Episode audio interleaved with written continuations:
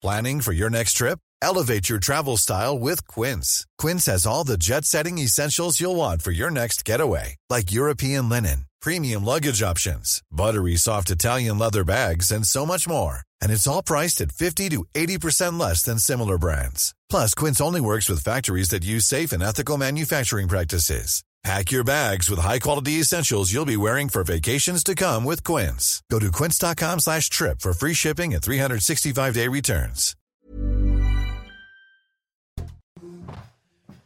C'est News, bientôt 6 heures. Merci d'être avec nous à la une. Aujourd'hui, les Russes qui lancent leur opération de vote dans le sud-est de l'Ukraine. Des référendums séparatistes. Objectif de Vladimir Poutine, récupérer ces territoires. Reportage dès le début du journal. L'épidémie de Covid repart à la hausse. 30 000 cas quotidiens en moyenne. Les principaux vecteurs sont les enfants scolarisés. Vous allez voir. Un tiers des Français sont immigrés ou descendants d'immigrés jusqu'à la troisième génération. Ce sont les chiffres de l'INSEE qu'on va détailler ce matin avec vous, Amaury Bucco. Amaury, et ce, alors qu'Emmanuel Macron veut présenter un projet de loi immigration d'ici la fin de l'année. A tout de suite. Le nombre de maisons fissurées pourrait exploser ces prochaines années. On est allé chez des particuliers, vous allez voir, dans la région de Toulouse. La matinale CNews ce matin en direct chez un garagiste, économie d'énergie, prix des réparations. Ça nous intéresse tous, bien sûr. On va retrouver Marie Conan dans un instant. À tout de suite, Marie. Et puis le Mick Guillaume va voir euh, que les Français, avec leur patrimoine, sont parmi les plus riches d'Europe. Vous allez nous détailler cette étude. Aujourd'hui débutent les référendums d'annexion à la Russie dans quatre régions ukrainiennes, Chana. Et les résidents de Lugansk, Donetsk, Kherson et Zaporizhia ont jusqu'à mardi pour voter. Et pour attirer un maximum de personnes, le dernier jour de vote sera férié. Thomas Chama. Les isoloirs et les urnes installés, les bulletins de vote imprimés et découpés, tout est fin prêt pour accueillir les électeurs des quatre régions ukrainiennes occupées par l'armée russe. Pendant cinq jours, les citoyens des provinces de Donetsk, Zaporizhia, Kherson et Louhansk sont appelés à voter pour ou contre l'annexion de leur territoire par la Russie. Je voterai lors de ce référendum pour nous tous, les résidents du Donbass. La Russie est un pays puissant, c'est l'avenir, la force, la vérité. Donc faire partie de la Russie est notre grand, comment dire, désir. Nous l'attendions depuis si longtemps. Pour attirer un maximum de personnes, mardi prochain, dernier jour de vote sera férié. Les autorités parient sur un minimum d'abstention. Diverses options ont été élaborées. Nous ferons du porte-à-porte, bien sûr afin de ne pas mettre en danger les personnes. Tout est organisé, tout le monde a reçu des consignes. Nous sommes au travail. En pleine contre-offensive ukrainienne, les habitants de certaines régions du pays espèrent que la tenue de ces référendums permettra de faire revenir la paix. De leur côté, les autorités ukrainiennes ont d'ores et déjà annoncé qu'elles ne reconnaîtraient pas les résultats de ces élections. L'épidémie de Covid. L'épidémie de Covid repart à la hausse. Les derniers chiffres de Santé publique France. Plus de 38 000 nouveaux cas recensés ces dernières 24 heures. 38 464 précisément. Le taux de reproduction, le R0, est à 1,4. Et le taux d'incidence est de 308 contaminés pour 100 000 habitants. Des chiffres qui s'expliquent en partie à cause de la rentrée scolaire. Alors face à cette recrudescence, les spécialistes appellent à surveiller en priorité les personnes âgées. Aminata Dem.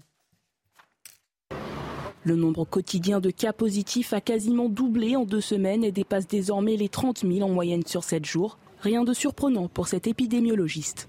C'était attendu. Nous savions que nous aurions cette recrudescence euh, à la rentrée. Le virus n'a jamais cessé de circuler pendant tout l'été. La rentrée scolaire semble porter la dynamique de cette épidémie, le rebond étant particulièrement fort chez les jeunes de moins de 16 ans. C'est vraiment les, enfants de, primaire et, qui, sont, qui sont très très fortement touchés. Et bien sûr, on aurait pu éviter cette, euh, l'intensité de cette reprise épidémique euh, si on avait un peu mieux vacciné les plus jeunes. Face à cette recrudescence, ce professeur appelle à la vigilance des personnes âgées. En l'absence de mesures barrières, on va forcément avoir un certain nombre de formes sévères et il faudrait les éviter justement en, en incitant toutes ces personnes à risque à se faire vacciner le plus tôt possible et sans attendre, comme le font beaucoup, les nouveaux vaccins. Pour rappel, la Haute Autorité de Santé a donné mardi son feu vert à trois nouveaux vaccins adaptés à Omicron pour une nouvelle campagne de rappel courant octobre. Est-ce qu'il faut sanctionner les patients qui réservent une consultation chez un médecin et qui ne s'y rendent pas? Il y a chaque année en France plus de 28 millions de rendez-vous médicaux gâchés. On parle de déserts médicaux. Il y a chaque année 28 millions de consultations médicales gâchées, Chana. C'est une information publiée dans Le Parisien ce matin et chaque jour, ça représente deux rendez-vous par médecin perdus en France. Voilà, nous demandons une pénalité financière. C'est ce que dit ce matin le président du syndicat de l'Union pour une médecine libre. Donc je vous pose cette question, est-ce qu'il faut sanctionner les personnes qui réservent un rendez-vous chez le médecin et qui ne s'y rendent pas? Vous pouvez nous le dire sur le, compte Twitter de, de CNews, vous allez sur les réseaux sociaux, vous donnez votre avis. C'est l'une des conséquences du dérèglement climatique. De nombreuses maisons construites sur un terrain argileux se fissurent en France, Chalin. Et selon la Cour des comptes, ça concerne plus d'une maison individuelle sur deux. La remise en état des biens se chiffre en dizaines de milliers d'euros, parfois plus. Reportage en Occitanie auprès de propriétaires désabusés, vous allez le voir. Jean-Luc Thomas. Construite en 1954, cette maison se fissure chaque jour un peu plus depuis cet été. La cause, la sécheresse. Il n'y a quasiment pas plu depuis quatre mois. Ça a commencé dans l'angle. Une petite fissure. Et puis euh, c'est parti euh, de plus en plus. Voilà. Après la, la, chambre, après en bas, après sur les côtés.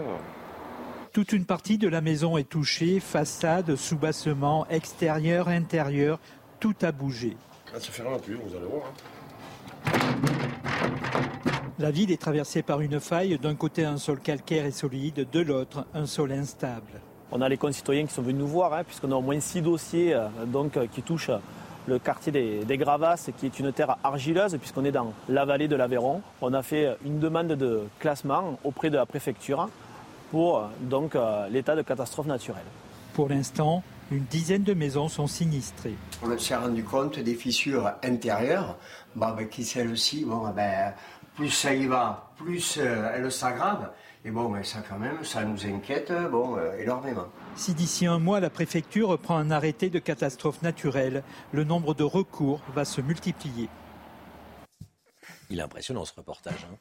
Euh, Emmanuel Macron veut un projet de loi immigration qui euh, pourrait être présenté en janvier prochain. Quand on parle d'immigration, on parle de quoi précisément? Je voulais qu'on euh, s'attarde sur les derniers chiffres de l'INSEE. Amaury Bucco avec nous.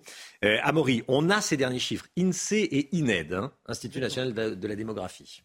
Exactement, oui. Alors cette étude, hein, ce qu'elle révèle d'abord, ce qu'elle rappelle, disons les auteurs de l'étude, ce sont d'abord que c'est d'abord un tiers de la population française est immigré ou d'origine immigrée, que ce soit la première génération, la première génération d'immigrés, pardon, leurs enfants, la deuxième génération, ou leurs petits-enfants, donc la troisième génération. Et alors, euh, les auteurs de l'étude rappellent aussi, hein, bien sûr, que euh, l'immigration euh, a énormément évolué en France, hein, le phénomène, puisque c'était essentiellement une immigration européenne au XXe siècle, puis qui est devenue aussi maghrébine à partir des années 60, et que aujourd'hui, maintenant, elle est essentiellement africaine et asiatique. Alors, pour vous donner un petit exemple hein, dans les chiffres, les enfants d'immigrés, euh, aujourd'hui en France, hein, sont à 83% d'origine non européenne et à 65% d'origine africaine. Et, les derniers chiffres, un quart des, enfants de 0 à 4 ans aujourd'hui en France est un enfant euh, d'immigrés. Que nous apprend cette étude à ce sujet?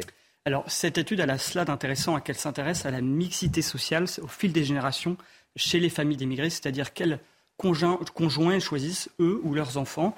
Et donc, c'est un indicateur forcément bah, d'intégration. C'est ça qui est intéressant. Et euh, alors, euh, ça, c'est ce que vous nous, apprenez. Euh, est-ce qu'il y a d'autres choses que, que l'on découvre dans cette étude? Oui, alors justement, pour, cette, cette, question de mixité sociale, en fait, ce que, révèle cette étude, c'est que les, les, immigrés préfèrent s'unir avec d'autres immigrés à 63%, et en général, ils privilégient, privilégient des, des, immigrés qui ont les mêmes origines, c'est-à-dire le même pays d'origine qu'eux. Euh, mais le phénomène euh, diminue donc au fil des générations. Et alors, ce qui est intéressant, c'est qu'on voit que certaines origines sont plus perméables à cette mixité sociale. Hein. C'est le cas, par exemple, euh, des immigrés de, Turquie, du Moyen-Orient et d'Afrique et du Maghreb, qui, eux, pour plus de 68% d'entre eux, préfèrent s'unir avec un, immigré et, dans plus de 80% des cas, du même pays d'origine qu'eux. Merci beaucoup, Amaury Bucco. Soyez là à 7h10 Euh, on sera également avec le géopolitologue Alexandre Delval, 7h10. Alexandre Delval dans la, matinale CNews.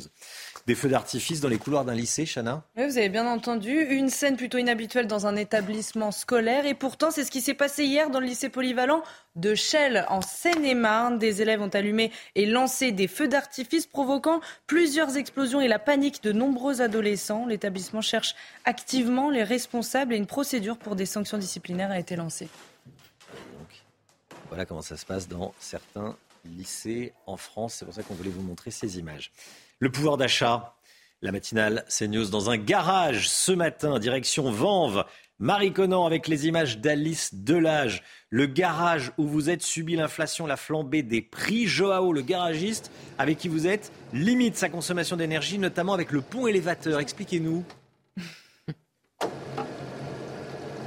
Oui, exactement. Eh bien, le, pont élévateur, euh, c'est euh, cette machine. Hein. Euh, elle permet de soulever les véhicules afin d'effectuer les différentes interventions sur les véhicules. Alors là, en l'occurrence, on est plus dans le sens de la descente et c'est ce qu'elle fait toute la journée, en fait, cette machine. Elle monte, elle descend, elle monte, elle descend et vous n'avez pas idée à quel point ça peut consommer de l'électricité. Je vais essayer de sortir. Donc, à tel point, hein, Joao, qu'il a fallu changer vos habitudes. Mais c'est surtout qu'on fait plus attention qu'avant, puisque euh, la, note de facture a beaucoup augmenté, et on fait attention de ne pas monter ou descendre le, le véhicule plusieurs fois pendant l'intervention. Essayer de faire une intervention le maximum en hauteur, de faire tout d'un coup pour ne pas euh, monter et descendre, puisqu'automatiquement, euh, euh, notre facture d'électricité a tendance à augmenter. Très bien. Donc avant, c'était vous l'utilisiez un peu plus souvent. Alors, j'arrive pas à sortir. Est-ce que c'est possible de m'aider, s'il vous plaît? Je suis coincée. Et en même temps, vous allez nous, voilà.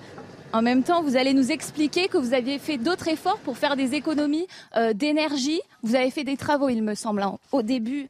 Alors, je vais sortir. Au début de l'année. Alors on a commencé surtout par les, euh, les, néons. On a changé tous nos néons. On a mis des néons donc euh, à basse consommation, puisque malheureusement euh, les anciens étaient beaucoup plus énergivores. Très bien. Et donc autre appareil particulièrement énergivore, c'est la cabine de peinture qui permet, c'est dans cette cabine hein, qu'est pulvérisée la peinture sur les différentes pièces de carrosserie. là aussi, le processus a changé Alors, on essaye, de, quand on a plusieurs éléments de différents véhicules, de ne pas, puisqu'on est obligé de, monter en température, de ne pas faire un par un, mais éventuellement d'en assembler deux ou trois et les peindre en même temps, même si c'est différentes couleurs, pour ne, gaspiller qu'une seule fois euh, le chauffage. Très bien. Et en plus, et je crois qu'il y a deux pièces qui nous attendent juste là-bas. On va vous aider à les emmener dans la cabine de peinture. Vous avez vu, c'est news. Euh, donc en plus, on vient chez vous. Oh là, elles sont juste là. Donc c'est news. On vient chez vous et en plus, on vous aide à faire des économies d'énergie. C'est la totale. C'est juste là. Merci beaucoup, Marie Conan. Voilà, on va parler des économies d'énergie et du prix des, factures de, réparation. Hein de réparation quand on amène, on apporte sa voiture chez le, chez le garagiste. Merci beaucoup Marie Conan, Alice Delage pour les images. Le sport avec les adieux de Roger Federer au tennis euh, aujourd'hui, dernier match aujourd'hui. Une page de l'histoire du tennis va, se tourner aujourd'hui. Et quelle page, Chana hein eh Oui, c'est le dernier match de Roger Federer. Et pas n'importe quel match. Le Suisse jouera en double avec un certain Raphaël Nadal à Londres pour la Lever Cup. Euh, début du match, 20h45. Ils joueront contre les Américains Sock et Tiafo. Et hier soir, vous voyez l'image dîner de légende, Romain. Regardez cette photo prise à Londres. Roger Federer, Rafael Nadal, Novak Djokovic et Andy Murray. Il y a Ils étaient sur leur 31. Hein. Sur leur 31. et là, sur cette photo, combien de grands chelems? 66. 66 grands chelems à 4. Nadal, Murray, Joko, Federer. Oui, jolie brochette, hein, comme on dit. Jolie brochette. quelle histoire, quelle histoire. Allez, du foot avec l'équipe de France qui s'est imposée 2-0 hier soir contre l'Autriche. Et deux buts signés Olivier euh, Giroud hein. et Kylian Mbappé et Olivier Giroud quand même. Mm. Olivier Giroud. Les Bleus remontent à la troisième place du classement en Ligue des Nations. Écoutez la réaction du sélectionneur de l'équipe de France, Didier Deschamps. Il n'y a rien de mieux que la victoire. C'est vrai que elle nous a fui euh, au mois de, juin, euh, euh, même si on a fait de bonnes choses, mais on n'a peut-être pas eu la, réussite aussi. Mais bon, c'est une période qui a été compliquée. Et, là, de par ce qu'on a fait ce soir, c'est la récompense pour, pour les joueurs, de par la performance collective qu'on a réalisée, même si le score aurait, été, aurait pu être beaucoup plus lourd. C'est pas les joueurs sont compétiteurs, peu importe les joueurs qui sont là, mais il y a ce devoir et cette obligation quand on est en équipe de France. L'attente est importante. on a eu la chance encore aujourd'hui d'avoir une belle ambiance au Stade de France avec l'anniversaire des 12 ans du, du COP. Donc euh, voilà, c'est une, une très belle soirée parce que c'était, les joueurs en avaient conscience aussi, c'était notre dernier match de, l'année civile euh, euh, chez nous.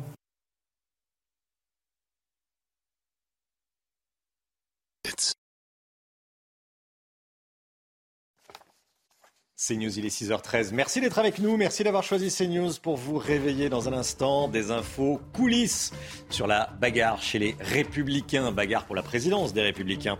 Avec Gauthier Lebret dans un instant. À tout de suite.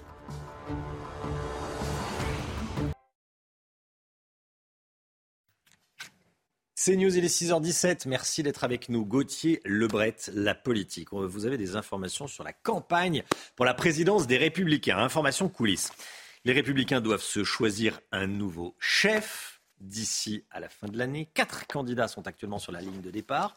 Deux favoris, Ciotti Retailleau, euh, Éric Ciotti, le député des Alpes-Maritimes, et Bruno Retailleau, le patron du, groupe LR au, Sénat.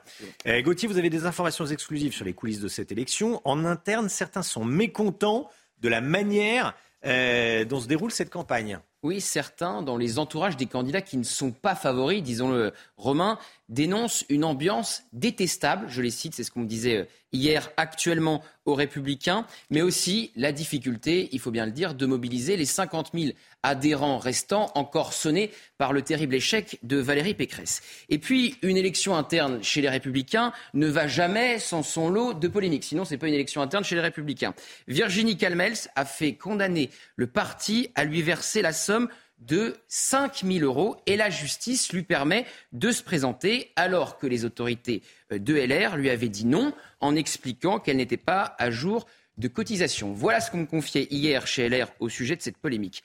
C'est une application psychorigide des statuts. Ça donne une très mauvaise image. Qui plus est, c'était la seule femme candidate. Il y a beaucoup d'inimitié dans ce parti. C'est une question de personnes. Et puis, pour être candidat, il faut le parrainage de 500 adhérents de différentes fédérations, mais aussi celui de 10 parlementaires. Et là, selon le maire d'Orléans, Serge Grouard, des consignes ont été données pour ne pas parrainer tout le monde. Résultat, c'est possible qu'il n'y ait que deux candidats, Bruno Retailleau et Éric Ciotti. Selon le maire d'Orléans, ce n'est pas sain, c'est très verrouillé. Voilà ce qu'il dénonçait hier soir. Des consignes auraient donc été données, selon Serge Grouard, aux députés et aux, sénateurs, les républicains, pour ne Dans les entourages des favoris, donc disons Éric Ciotti qui est député et Bruno Retailleau qui est sénateur, pour ne pas parrainer tout le monde, à savoir les plus petits candidats selon euh, les sondages internes. Ce qui est intéressant également, Gauthier, c'est que dans cette élection, il y a vraiment deux lignes politiques qui s'affrontent. Hein. Oui, il y a la ligne de Ciotti, Retailleau, Pradier pour une opposition totale à Macron, ligne majoritaire chez les chefs à plumes, diront euh, certains, et puis la ligne de Serge Grouard qui veut un accord de gouvernement avec Macron Seule option pour ne pas disparaître, selon lui. Sinon, c'est la mort assurée. Nous sommes le jambon dans le sandwich bouffé entre le RN et Macron. Voilà ce qu'il me disait hier. Et puis certains euh, dans le parti s'inquiètent de la victoire d'Éric Ciotti, qui pourrait réduire encore euh, un peu plus les républicains façon euh, peau de chagrin. Hervé Morin, le centriste, a déjà dit qu'il claquerait la porte si c'était Éric Ciotti qui prenait la présidence. Ça sera la débandade des élus locaux, prédit un autre. Le premier tour est fixé les 3 et 4 décembre prochains, Romain. Gauthier Lebret, merci Gauthier. On connaît tous l'histoire de Roméo et Juliette. Eh bien, le chorégraphe Benjamin Millepied a décidé de casser les codes en mettant en scène Roméo et Roméo ou Juliette et Juliette pour interpréter le couple mythique. Oui, alors qu'en pensent les spectateurs? Nous sommes allés à une représentation pour leur poser la question. Sandra de Chambaud et Laurent Sélarié. Déçus et surpris par cette version revisitée de Roméo et Juliette, certains spectateurs ont quitté la salle plus tôt que prévu. Une horreur. Hein Vous saviez que Juliette est, un homme? Moi, je ne savais pas. Le chorégraphe Benjamin Millepied a voulu casser les codes avec une création originale, mais l'œuvre n'est pas au goût de tous. Très mitigé, on s'attendait pas à ça en fait, euh, en regardant l'affiche tout simplement. Ouais, en fait sur l'affiche il y avait un homme et une femme et du coup on était un peu surprise que ce soit deux hommes, mais bon, euh, pourquoi pas Voilà. C'était original. D'autres, en revanche, ont salué la créativité du chorégraphe français et le talent de ses danseurs originaires de Los Angeles. Ah ben, nous on est très contents. On a adoré. C'était génial, très original.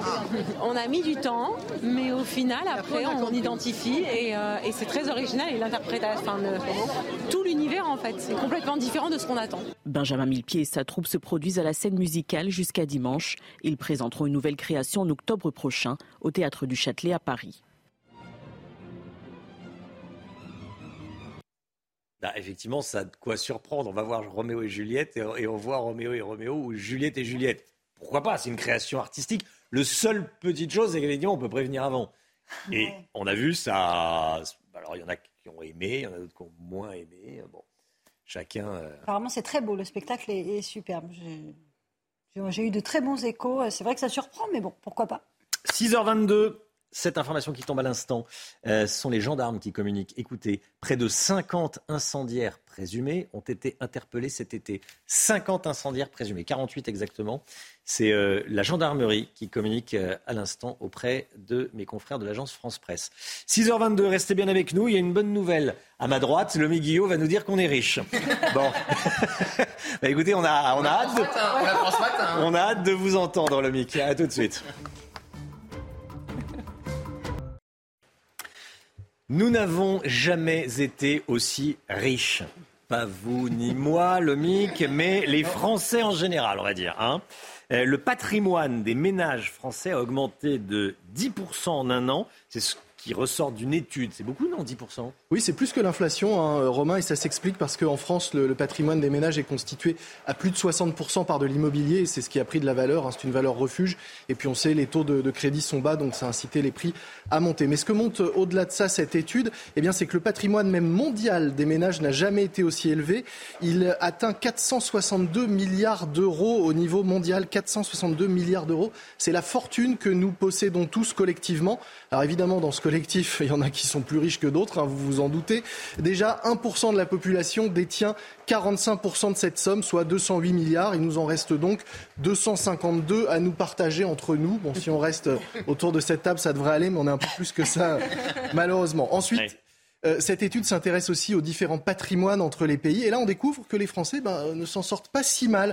Euh, le patrimoine en France est de 145 000 euh, dollars en moyenne, soit près de 130 000 euros au, taux de change de 2021.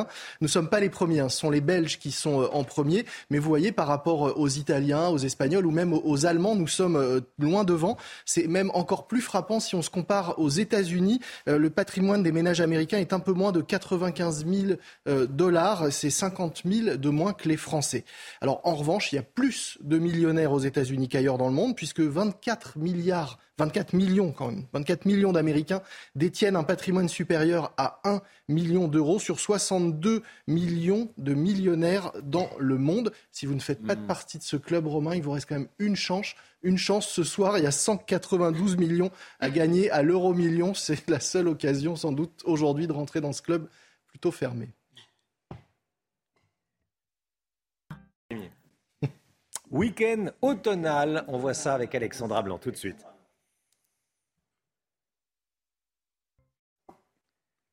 Week-end automnal euh, aujourd'hui et, jusqu'à dimanche, Alexandra Blanc. hein. C'est aujourd'hui le premier jour de l'automne d'ailleurs. Oui, exactement. Aujourd'hui, 23 septembre, premier jour de l'automne. Jusqu'à présent, on avait des conditions météo très agréables, au programme un temps sec et ensoleillé. Ça va se gâter aujourd'hui avec l'arrivée d'une nouvelle perturbation et surtout l'anticyclone hein, qui se rétracte et donc conséquence un temps bien nuageux ce matin, notamment entre la façade ouest, près des côtes de la Manche. Et puis petite nouveauté également, retour du mauvais temps autour du golfe du Lion, principalement sur le Gard encore sur l'Hérault, avec le retour d'un temps assez instable. Sur les régions de l'Est, plein soleil. Dans l'après-midi, la perturbation va progresser sur les trois quarts du pays avec au programme un temps bien brumeux, bien nuageux, notamment euh, sur le nord ou encore en allant vers le sud-ouest. On retrouvera du beau temps entre la Côte d'Azur et la Corse, mais ça ne va pas durer. Côté température, c'est plutôt doux ce matin grâce à qui? Eh bien, grâce au retour des nuages et donc conséquence, grande douceur hein, ce matin, 10 à 11 degrés en moyenne euh, pour le bassin euh, parisien, 13 degrés à Toulouse ou encore 16 degrés à Nice. Et dans l'après-midi, eh bien, les températures sont plutôt douces, 22, 23 degrés à La Rochelle, 24 à Lyon et 27 degrés en moyenne entre Toulouse et Perpignan. Suite du programme week-end automnal avec de fortes pluies attendues en Méditerranée. Les, les filles, je vais être teaser. CNews, il est 6h30. Merci d'être avec nous. Merci d'avoir choisi CNews pour démarrer votre journée. On va parler de l'enfer des riverains qui subissent le trafic de crack et euh, tout ce que ça engendre. Évidemment, le campement du crack a été déplacé il y a un an dans le nord de Paris.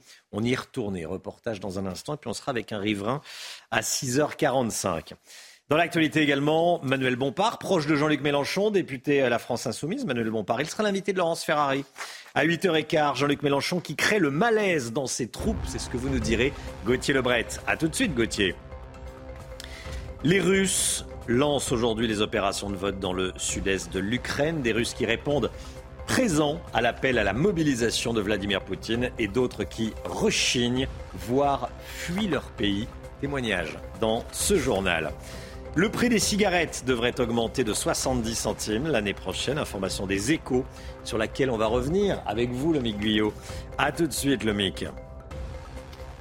Et puis le pouvoir d'achat en France, on sera avec Marie Conan en direct ce matin chez un garagiste. A tout de suite, Marie.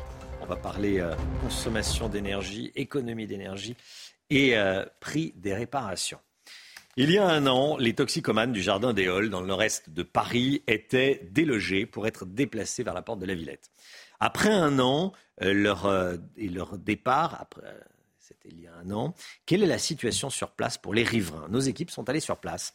Reportage CNews de Jeanne Cancard et de Fabrice Elsner. Regardez.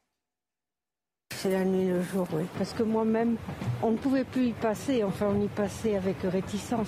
Depuis le départ des consommateurs de crack il y a un an, Françoise ose enfin revenir dans le jardin des Halles, où les animaux ont remplacé les toxicomanes, délogés de force. Mais à seulement 2 km plus au nord, on replonge dans l'enfer du crack, porte de la Villette, où ont été déplacés les toxicomanes. Nuit et jour, ils achètent et consomment cette drogue bon marché. Ça, ça coûte 10 euros, c'est même pas un gramme. Sous emprise, des toxicomanes déambulent dangereusement entre les voitures. À la vue de notre caméra, l'un d'eux nous jette une bouteille en verre. Devant ce supermarché, quotidiennement, des bagarres éclatent. Il y a quelques jours, le gérant a été blessé par l'un des consommateurs de crack et porte désormais des gants. Bah, c'est pour euh, me protéger le minimum. Souvent, les gens ils sont très violents. On a déjà eu des, des femmes, des hommes qui sortent des couteaux, qui nous menacent. Pour tenter de trouver enfin une solution durable pour les riverains et les toxicomanes, une réunion doit avoir lieu début octobre entre le nouveau préfet de police de Paris et les maires concernés par le fléau. Et on sera dans un instant avec Tarak Sassi, fondateur, fondateur du collectif Paris Anti-Crack. Il va témoigner ce matin dans la matinale. Dans un instant, l'épidémie de Covid, elle repart à la hausse. Les derniers chiffres de Santé publique France, plus de 38 000 nouveaux cas recensés ces dernières 24 heures, Chana. hein. Oui, 38 464 précisément. Le taux de reproduction, le R0, est de 1,4, ce qui veut dire qu'une personne malade en, contamine euh, 1,4. Enfin, le taux d'incidence est de 308 contaminés pour 100 000 habitants. Comme tous les matins, on vous consulte dans la matinale et ce matin, on vous pose cette question. Avec le Covid qui repart à la hausse, est-ce que vous comptez remettre le masque? Écoutez vos réponses, c'est votre avis. De personnes autour de moi, je le vois que ça arrive quand même très fort avec la rentrée, etc. Donc euh, je pense qu'il va y avoir un moment où je pense que oui, je vais remettre le masque. ouais. Alors non, moi je le prévois pas pour l'instant. Euh, je le remettrai que si on me l'impose. On est quand même assez habitué euh, à vivre avec ça finalement, euh, mais euh, la huitième vague ne, ne me fait pas peur. Euh, Si on doit remettre le masque, euh, je le remettrai. Non, je pense pas ni au bureau ni dans les transports en commun, pas forcément. Je me sens pas totalement concerné. Je le vois pas en tout cas dans, dans la vie de tous les jours au quotidien pour l'instant. Donc pour l'instant non, pas, pas directement. Voilà, succès mitigé pour le retour du masque pour le moment. Manuel Bompard, député de la France Insoumise, proche de Jean-Luc Mélenchon, sera l'invité de Laurence Ferrari à 8h15 ce matin. Jean-Luc Mélenchon qui était interrogé hier sur l'affaire Katnins et il a tapoté euh, avec un peu de condescendance l'ajout d'un journaliste. Il a un geste qui a provoqué une vague de réactions. Gauthier Lebret, à quoi joue Jean-Luc Mélenchon? On se le demande très franchement, Romain, à quoi joue Jean-Luc Mélenchon. Donc pas de regret hein, de la part du leader insoumis pour son premier tweet sur l'affaire Katnins, où il n'avait pas de mots pour la compagne donc giflée d'Adrien Katnins. Et donc quand il répond effectivement à ce journaliste de quotidien, il lui tapote sur la joue, petit acte d'intimidation. Imaginez deux secondes l'inverse, hein, si c'était un journaliste qui tapotait sur la joue d'un politique. Imaginez un peu la, polémique. Une partie de la droite s'est donc saisie euh, de cette affaire. Regardez le tweet de Guilhem Carayon, le président euh, des Jeunes LR. Si un politique de droite avait fait la même chose, la meute de la France insoumise hurlerait à l'intimidation, peut-être même à l'agression. Vous voyez son tweet. Et si c'était Marine Le Pen, on aurait droit à toutes les matinales demain pour décrypter euh, ce geste. Tandis qu'à la France insoumise, Manuel Bompard, qui sera donc l'invité tout à l'heure de Laurence, explique que Macron a fait pareil avec le président burkinabé ou avec son ancien Premier ministre. Édouard Philippe. Mais si euh, Jean-Luc Mélenchon dit euh, peser ses mots, donc on a vu qu'il ne pesait pas ses gestes, mais il devrait faire attention, car son image est vraiment en train de se dégrader. C'est l'enquête de l'IFOP pour Sud Radio. Déjà, une courte majorité de Français est inquiète hein, par la France insoumise, 52%, on va peut-être le voir. Jean-Luc Mélenchon aussi, on pose la question au sondé, vous inquiète-t-il Jean-Luc Mélenchon? Regardez l'évolution en 5 ans, c'est une note DNS, on passe de 38 à 53%. Voilà, 38% en 2017, 53% aujourd'hui en 2022. Et puis, est-ce un handicap pour la France insoumise? Dernière question que pose l'IFOP. Oui, pour 60% des sondés. La grande question est, est-ce que ça va être aussi eh bien, le sentiment directement des troupes de la France insoumise? On a vu cette semaine qu'ils n'étaient pas nombreux à se mobiliser pour défendre Jean-Luc Mélenchon, notamment lors d'une conférence lunaire mardi dernier à l'Assemblée. Gauthier Lebret, merci beaucoup Gauthier. L'actualité ukrainienne, l'actualité russe aujourd'hui débute les référendums d'annexion à la Russie dans quatre régions ukrainiennes, les régions de Lugansk, Donetsk, Kherson et Zaporizhia. Les électeurs ont jusqu'à mardi pour voter, pour attirer un maximum de personnes. Le dernier jour de vote sera férié. L'issue du vote, comme on dit, euh, ne fait pas. Euh, l'issue du vote n'est pas mystérieuse. Ce devrait être le oui qui l'emporte. En Russie, la panique prend le dessus du côté de la population chez certains Russes qui quittent le pays, direction la Turquie ou encore la Serbie, Chana. Hein. Et d'autres sans aucune expérience militaire ont été enrôlés par l'armée russe. Pourtant, Vladimir Poutine avait bel et bien parlé d'une mobilisation euh, partielle et non générale. On fait le point sur la situation sur place avec Sandra Chambaud. Sous le choc, comme cet étudiant russe, ils sont nombreux à avoir pris le départ pour l'Ukraine. Je ne m'attendais pas à devoir partir aujourd'hui. Personne ne m'a rien dit. On m'a donné l'avis de mobilisation et dit que je devais venir ici à 15 heures. J'en revenais pas. Je suis sorti, j'ai appelé mes amis et mes parents pour leur dire que j'étais enrôlé. En plus, je suis toujours étudiant. Je le regrette parce que le décret du président disait qu'aucun étudiant ne serait recruté. Et puis c'est arrivé. Ils l'ont recruté sans aucune explication. Ce n'est pas correct. Si certains sont restés en Russie, d'autres ont décidé de fuir pour échapper à une éventuelle mobilisation partielle sur le front ukrainien. Comme l'a dit notre ministre de la Défense, 1% de la population serait suffisant pour remplir l'objectif de la mobilisation. La guerre est horrible. C'est donc normal d'avoir peur de la guerre, de la mort et de ces choses-là. Ce jeudi, l'Allemagne s'est dit prête à accueillir des déserteurs de l'armée russe menacés de graves répressions. Volodymyr Zelensky appelle les Russes à manifester. Cette nuit, le président ukrainien a dénoncé la, complicité de toutes celles et ceux qui se taisent. Hein. Oui, selon lui, c'est l'heure du choix pour les Russes, soit mourir, soit vivre et donc se rendre à l'armée ukrainienne. Écoutez ce qu'a dit Volodymyr Zelensky. 55 000 soldats russes sont morts dans cette guerre en six mois. Des dizaines de milliers sont blessés, mutilés. En voulez-vous davantage? Non alors protestez, combattez, fuyez ou rendez-vous à l'armée ukrainienne. Ce sont les options qui vous permettront de survivre. L'ONU, par la voix de son secrétaire général, réclame une enquête sur les crimes de guerre commis euh, en Ukraine. Antonio Gutiérrez s'est exprimé hier pendant une réunion du Conseil de sécurité de l'ONU. Hein. Il parle de traitements inhumains et dégradants contre les civils et les prisonniers de guerre. Les témoignages d'Ukrainiens se multiplient depuis la libération euh, de plusieurs régions du pays. Adrien Lefin. Exécution sommaire, violence sexuelle, torture, c'est là le catalogue de cruauté imputé par Antonio Guterres à la Russie. Le secrétaire général de l'ONU appelle de ses voeux une enquête approfondie, mais faire l'inventaire des exactions et identifier les responsables de potentiels crimes de guerre est un processus long et complexe. Faut du temps, il faut de la méticulosité, il faut des spécialistes, mais la France a déjà proposé effectivement d'envoyer en Ukraine des enquêteurs spécialisés pour identifier, pour retrouver les causes des décès, euh, faire des relations statistiques. Des crimes qui pourraient être jugés à la lumière des éléments recueillis par des tribunaux dépendants des organisations internationales ou même des instances ukrainiennes. Ou bien, effectivement, les procès à venir peuvent être déportés vers des organismes internationaux juridiques, euh, judiciaires, mais en tout cas, l'Ukraine a aussi la possibilité de mener euh, les procès qu'elle entend vouloir mener. Un processus qui pourrait toutefois se heurter à un manque d'accès aux informations russes. Sergei Lavrov a en ce sens rejeté le travail de la Cour pénale internationale, dans laquelle la Russie dit n'avoir aucune confiance. Le prix des cigarettes devrait augmenter, c'est en tout cas ce que croient savoir les échos. Ce matin, le gouvernement envisage d'augmenter le prix du paquet ces prochains mois. Le Guillot, quelle est la hausse prévue? Eh bien, les de 70 centimes environ euh, romains, ce qui porterait le prix du paquet en moyenne, le paquet de cigarettes à 11 euros pour les, grandes marques contre 10,30 euros aujourd'hui et à plus de 15 euros pour le paquet de tabac à rouler. La dernière augmentation remonte à novembre 2020 et normalement il n'y aurait pas dû avoir de hausse aussi importante.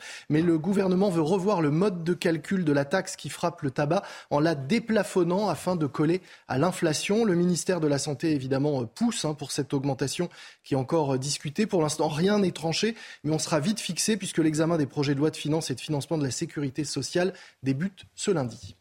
Merci beaucoup, Lomic. Le sport tout de suite avec les adieux de Roger Federer au tennis aujourd'hui. Voilà, une légende du tennis va tirer sa révérence aujourd'hui, Chana. Hein. Oui, c'est le dernier match de Roger Federer. Et quel match Pas n'importe lequel. Le Suisse jouera en double avec un certain Raphaël Nadal à Londres pour la Laver Cup. Euh, début du match, 20h45. Ils joueront contre les Américains Sock et Tiafo. Et puis regardez cette image hier soir, dîner euh, de légende romain, puisque euh, on voit Roger Federer, Raphaël Nadal, Novak Djokovic et Andy Murray, pas moins de 66 grands chelems sur cette photo avec cette brochette. Rien que ça. Rien que ça. Rien que ça. Et, et après, voilà, il est après ce, ce match. Bon, c'est un match en double. C'est ça. Avec Nadal. C'est quand même pas mal. Belle affiche. Normalement, Raphaël Nadal, Roger Federer. Normalement, c'est eux qui devraient l'emporter. Ça devrait bien se passer. A priori, a priori. On, plaint ceux qui sont en face. Hein. les, deux Américains, on les plaint. Euh, l'équipe de France s'est imposée 2-0 hier soir contre l'Autriche. Hein. De but signé Olivier Giroud et Kylian Mbappé. Les Bleus remontent donc à la troisième place du classement en Ligue des Nations.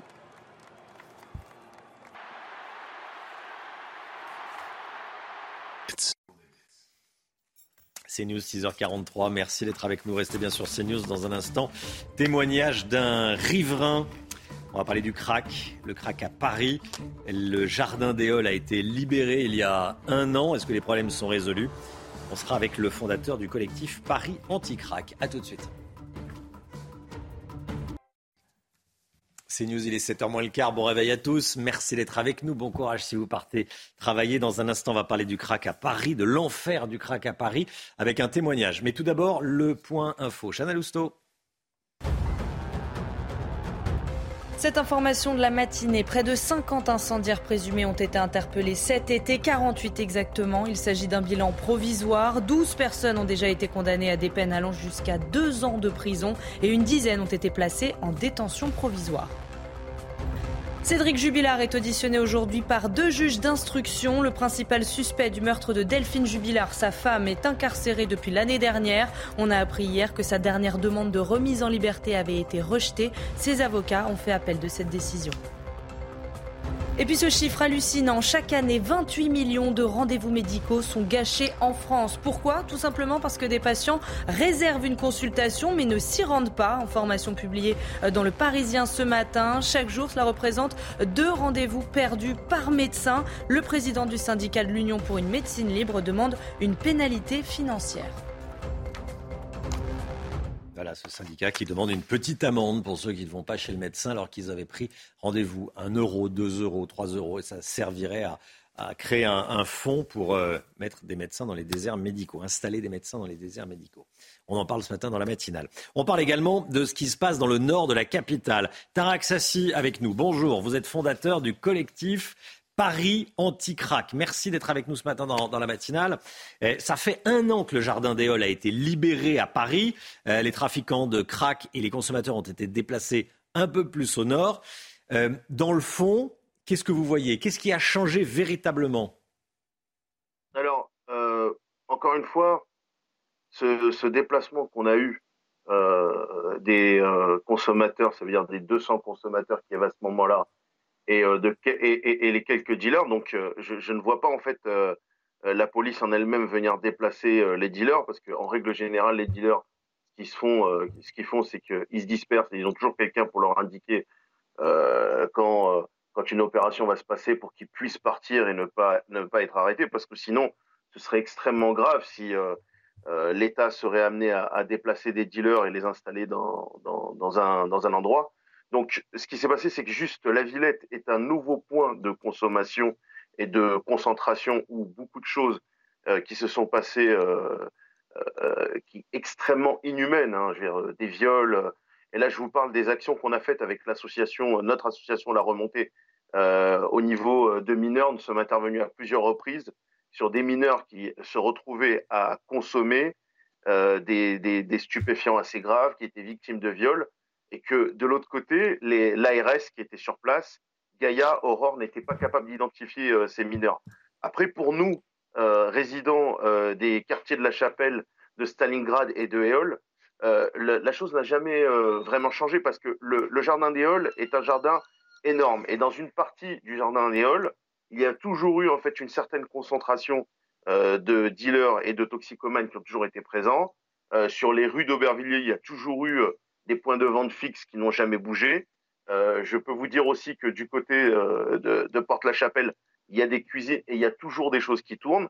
Et euh, ce qu'il faut savoir, c'est que quand historiquement un point de crack est présent, c'est simple, on sédentarise à travers des structures, à travers des hôtels sociaux. Et là, bah, c'est au libre choix de Gaïa, Aurore, au libre choix bah, de l'ARS et de tous ces offices qui décident pour la population de sédentariser aussi bien la drogue, la violence et euh, les dealers et la prostitution. Oui, le problème et le problème s'enquiste et ne bouge pas. Euh, Tarak Sassi, en quelques mots, votre votre position sur les sur les salles de shoot, c'est une solution ou c'est euh, un nouveau problème? C'est un, ce n'est pas un nouveau problème, c'est un problème qui est là et qui nous a été imposé par Marisol Tourelle et François Hollande depuis 2012 euh, pour euh, des, accords euh, post-élection. Et aujourd'hui, on en voit le résultat, pas uniquement qu'à Paris, à Gare du Nord, mais on en voit le résultat et la négativité de tout ce qui est salle de shoot et accompagnement à la consommation dans des endroits comme Bordeaux ou, encore même, même dans d'autres pays à l'étranger, que ce soit Suisse ou Vancouver. Et c'est tout simplement entretenir la consommation au lieu de développer le sevrage aujourd'hui, de travailler sur des communautés euh, thérapeutiques hors des habitations, dans des, euh, dans des bases militaires désaffectées, où on va pouvoir réinsérer, on va pouvoir reconstruire, on va pouvoir travailler sur les bases euh, de prévention, les bases sanitaires et les bases surtout de, sevrage. Et il y a quelque chose d'énorme que l'État, on, a rencontré, vous savez, on a rencontré Gérald Darmanin, on a eu la chance de pouvoir rencontrer un maximum de députés et on a proposé des projets réels euh, sur lesquels euh, les, toxicomanes qu'on consulté nous sur le terrain adhérer. Personne n'en veut. Ça veut dire que ces plans sur la prévention, sur l'insertion, sur le sport et les sauverages, personne n'en veut. Et aujourd'hui, l'une des manières aujourd'hui de pouvoir faire stopper euh, le nombre de toxicomanes, c'est pouvoir de faire de la prévention dans les lycées, dans les collèges et auprès des plus jeunes. Et jusqu'à maintenant, l'État ne nous donne pas les moyens de faire ce qu'on a à faire. La mairie de Paris elle soutient. Merci Tarak Sassi, merci beaucoup. Oui, la mairie de Paris, vous êtes pas. On a, compris votre désarroi, Tarak Sassi. Hein. Euh, merci beaucoup d'avoir témoigné euh, ce matin dans, la matinale. Euh, je, je, suis désolé, je vous coupe parce qu'on est pris par le temps, mais on a compris votre, votre message et votre désarroi et vous représentez tous les habitants du quartier. 6h52, on va parler politique dans un instant avec avec, avec, avec des informations exclusives de Gauthier Lebret sur les coulisses de l'élection pour la présidence des Républicains. C'est dans quelques instants. Restez bien avec nous sur CNews. À tout de suite.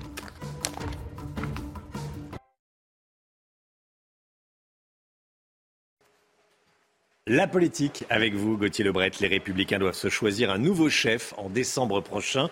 Quatre candidats sont sur la ligne de départ. Deux favoris, Éric Ciotti et Bruno Retailleau. Gauthier, vous avez des informations exclusives sur les coulisses de cette élection. En interne, certains sont mécontents de la manière dont se déroule cette campagne. Oui, dans les entourages de certains candidats qui ne sont pas favoris, disons-le, eh bien, on dénonce une ambiance détestable actuellement aux Républicains, je cite, hein, c'est ce qu'on me disait euh, hier soir, mais aussi la difficulté de mobiliser les 50 000 adhérents encore restants, qui sont toujours sonnés par la terrible défaite, les moins de 5% de Valérie Pécresse. Et puis, une élection interne aux Républicains ne va jamais sans son lot de polémique. Sinon, ce n'est pas une élection interne aux Républicains. Virginie Calmels a fait condamner le parti à lui verser la somme de 5 000 euros et la justice lui permet, si elle le désire encore, eh bien, de se présenter. Alors les autorités euh, LR lui avaient dit non en expliquant qu'elle n'était pas à jour euh, de cotisation. Voilà ce qu'on me confiait hier dans les couloirs des Républicains. C'est une application psychorigide des statuts. Ça donne une très mauvaise image. Qui plus est, c'était la seule femme candidate. Il y a beaucoup d'inimitié dans ce parti. C'est une question de personne. Fin euh, de citation. Et puis pour être candidat, il faut le parrainage de 500 adhérents de différentes fédérations, mais aussi de 10 parlementaires. Et là, selon Serge Grouard, maire d'Orléans et candidat à cette élection, des consignes ont été données pour ne pas parrainer euh, tout le monde, des consignes aux sénateurs et aux députés LR. Résultat, selon lui, c'est possible qu'il n'y ait que deux candidats, Bruno Retailleau face à Éric Ciotti. Ce n'est pas sain, c'est très verrouillé. Voilà ce qu'il dénonce, Serge Grouard. Dans cette élection, il y a deux lignes politiques qui s'affrontent, hein, Gauthier. Oui, la ligne d'Éric Ciotti, euh, de Bruno Retailleau, d'Aurélien euh, Pradier pour une opposition totale, franche, concrète à Emmanuel Macron. Ligne majoritaire chez les chefs à plumes, selon euh, certains. Et puis, il y a la ligne de l'autre côté de Serge Grouard qui veut un accord de gouvernement avec Macron. Seule option pour ne pas disparaître, selon lui. Sinon, c'est la mort assurée. Nous sommes le jambon dans le sandwich bouffé entre le RN et Macron. Voilà ce qu'il me disait euh, hier soir. Et puis certains dans le parti s'inquiètent de voir Éric Ciotti prendre la tête justement des Républicains, car ça pourrait réduire encore un peu plus le parti façon peau de chagrin. Hervé Morin a déjà annoncé qu'il pourrait claquer la porte, le centriste, si c'est Éric Ciotti qui prend les rênes, le leadership de LR. Merci beaucoup Gauthier. 8h15, soyez là. Manuel Bompard, député La France Insoumise, très proche de Jean-Luc Mélenchon, sera l'invité de Laurence Ferrari. 8h15. Tout de suite, la musique, comme tous les matins. L'instant musique, sortir de l'ordinaire, c'est le titre de Louise Attaque qu'on vous fait écouter ce matin dans le clip. Les, les paroles, vous allez voir, sont interprétées par des acteurs.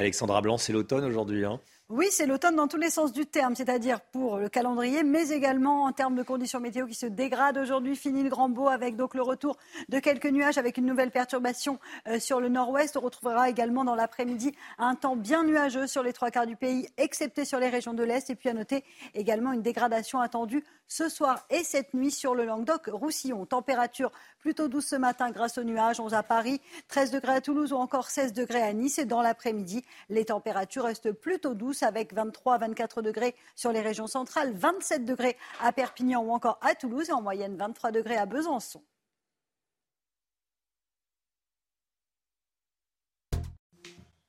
Bienvenue à tous, merci d'être avec nous à la une ce matin. Les Russes qui lancent aujourd'hui les opérations de vote dans le sud-est de l'Ukraine, des référendums séparatistes. Objectif de Vladimir Poutine, récupérer ces territoires. Reportage dès le début du journal. L'épidémie de Covid repart, 30 000 cas quotidiens en moyenne. Les principaux vecteurs sont les enfants scolarisés, vous allez voir. Un tiers des enfants et un tiers des Français sont immigrés ou descendants d'immigrés jusqu'à la troisième génération. Ce sont les chiffres de l'INSEE qu'on va dé- détailler avec vous, Amaury Bucco, et ce, alors qu'Emmanuel Macron veut présenter un projet de loi immigration d'ici la fin de l'année. Alexandre Delval, géopolitologue, sera également avec nous. Le Guillot, on va voir que les Français, avec leur patrimoine, sont parmi les plus riches d'Europe. On a hâte de vous entendre, le Mick, à tout de suite. Et puis, l'instauration des zones 30 a entraîné l'apparition de six nouveaux radars en France. Pierre Chasseret nous parle de celui de Poissy qui ne cesse de flasher. Bah oui, il est réglé sur 30 km/h. Aujourd'hui débutent les référendums d'annexion à la Russie dans quatre régions ukrainiennes, Lugansk, Donetsk, Kherson et Zaporizhia. Les résidents ont jusqu'à mardi pour voter, Chana. Et pour attirer un maximum de personnes, le dernier jour de vote est férié. Le détail avec Thomas Chama. Les isoloirs et les urnes installés, les bulletins de vote imprimés et découpés, tout est fin prêt pour accueillir les électeurs des quatre régions ukrainiennes occupées par l'armée russe. Pendant cinq jours, les citoyens des provinces de Donetsk, Zaporizhia, Kherson et Louhansk sont appelés à voter pour ou contre l'annexion de leur territoire par la Russie. Je voterai lors de ce référendum pour nous tous, les résidents du Donbass. La Russie est un pays puissant, c'est l'avenir, la force, la vérité. Donc faire partie de la Russie est notre grand, comment dire, désir. Nous l'attendions depuis si longtemps. Pour attirer un maximum de personnes, mardi prochain, dernier jour de vote sera férié. Les autorités parient sur un minimum d'abstention. Diverses options ont été élaborées. Nous ferons du porte-à-porte, bien sûr afin de ne pas mettre en danger les personnes. Tout est organisé, tout le monde a reçu des consignes. Nous sommes au travail. En pleine contre-offensive ukrainienne, les habitants de certaines régions du pays espèrent que la tenue de ces référendums permettra de faire revenir la paix. De leur côté, les autorités ukrainiennes ont d'ores et déjà annoncé qu'elles ne reconnaîtraient pas les résultats de ces élections. Voilà, et puis en Russie, la, la, panique prend le dessus chez certains habitants. Certains Russes quittent le pays, direction la Turquie ou encore la Serbie. Et d'autres, sans aucune expérience militaire, ont été enrôlés par l'armée russe. Pourtant, Vladimir Poutine avait bel et bien parlé d'une mobilisation euh, partielle et non générale. L'épidémie de Covid repart à la hausse. Les derniers chiffres de Santé publique France, plus de 38 000 nouveaux cas en 24 heures, plus de 30 000 cas lissés sur 7 jours, 30 000 cas quotidiens lissés sur 7 jours. Des chiffres qui s'expliquent en partie à cause de la rentrée scolaire, Chana. Alors face à cette recrudescence, les spécialistes appellent à surveiller en particulier les personnes âgées. Aminat Adem. Le nombre quotidien de cas positifs a quasiment doublé en deux semaines et dépasse désormais les 30 000 en moyenne sur 7 jours. Rien de surprenant pour cet épidémiologiste. C'était attendu. Nous savions que nous aurions cette recrudescence euh, à la rentrée. Le virus n'a jamais cessé de circuler pendant tout l'été. La rentrée scolaire semble porter la dynamique de cette épidémie, le rebond étant particulièrement fort chez les jeunes de moins de 16 ans. C'est vraiment les, enfants de primaire et, qui, sont, qui sont très très fortement touchés. Et bien sûr, on aurait pu éviter cette, euh, l'intensité de cette reprise épidémique euh, si on avait un peu mieux vacciné les plus jeunes. Face à cette recrudescence, ce professeur appelle à la vigilance des personnes âgées. En l'absence de mesures barrières, on va forcément avoir un certain nombre de formes sévères et il faudrait les éviter justement en, en incitant toutes ces personnes à risque à se faire vacciner le plus tôt possible et sans attendre, comme le font beaucoup, les nouveaux vaccins. Pour rappel, la Haute Autorité de Santé a donné mardi son feu vert à trois nouveaux vaccins adaptés à Omicron pour une nouvelle campagne de rappel courant octobre. Écoutez bien, je suis sûr que ça va vous faire réagir. Est-ce qu'il faut sanctionner les patients qui réservent un rendez-vous chez le médecin et qui n'y vont pas? Gros coup de gueule de la part des médecins. Euh, je vous pose cette question parce que chaque année, 28 millions de rendez-vous médicaux sont gâchés. On parle de déserts médicaux. Il y a 28 millions de rendez-vous médicaux qui sont gâchés chaque année. Des personnes qui prennent rendez-vous et qui ne se rendent pas euh, chez le, médecin. Euh, ça représente deux rendez-vous perdus chaque jour par, médecin information publiée par nos confrères du Parisien ce matin, le président du syndicat de l'Union pour une médecine libre demande une pénalité financière. Je suis sûr que vous avez un avis. 1, 2 ou 3 euros, ça abonderait, ça euh, permettrait de récolter de l'argent pour créer un, fonds contre les déserts médicaux, installer des médecins. Voilà, c'est une idée. je voulais vous en parler ce matin dans la matinale.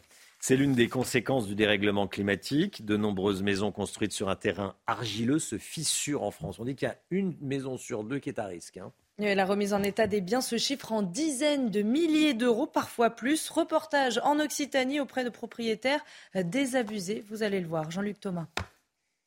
Construite en 1954, cette maison se fissure chaque jour un peu plus depuis cet été. La cause, la sécheresse. Il n'y a quasiment pas plu depuis quatre mois. Ça a commencé dans l'angle, une petite fissure. Et puis euh, c'est parti euh, de plus en plus. Voilà. Après la, chambre, après en bas, après sur les côtés. Euh. Toute une partie de la maison est touchée, façade, sous-bassement, extérieur, intérieur, tout a bougé. Ça se fera plus, vous allez voir. Hein. La ville est traversée par une faille, d'un côté un sol calcaire et solide, de l'autre un sol instable.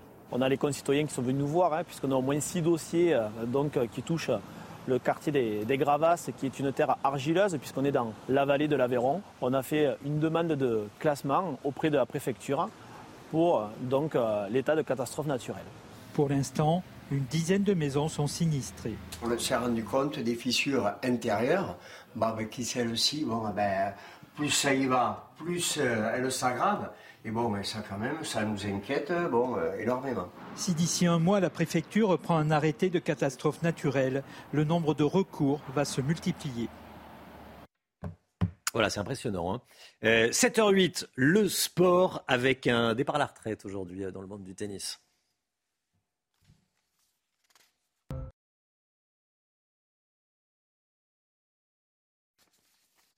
Voilà, un petit pot de départ à la retraite, quelques cacahuètes, euh, quelques gobelets en plastique. C'est Roger Federer qui part à la retraite. Alors, c'est pas à 62 ans, hein, l'âge légal de départ à la retraite pour les, pour les tennismen. Là, il a, il a 41 ans seulement, mais il va encore jouer un match aujourd'hui. Ça sera son, le dernier de sa, sa carrière. Hein. Et pas n'importe quel match. Il va jouer en double avec un certain Raphaël Nadal à Londres pour la Lever Cup. Début du match, 20h45. Ils joueront contre les Américains euh, Sock et Chafo. on n'a pas trop envie d'être à leur place, hein, c'est ce qu'on disait. Les deux sacrifiés s'appelle. et puis hier, il y a eu un dîner de légende romain. On va voir une photo qui a été prise à Londres. Roger Federer, Rafael Nadal, Novak Djokovic et Andy Murray. Pas moins de 66 grands chelems sur cette photo. Donc, euh, bravo. Belle brochette. Belle brochette, hein. comment, comment on dit Nadal, Murray, Djoko et, euh, Federer.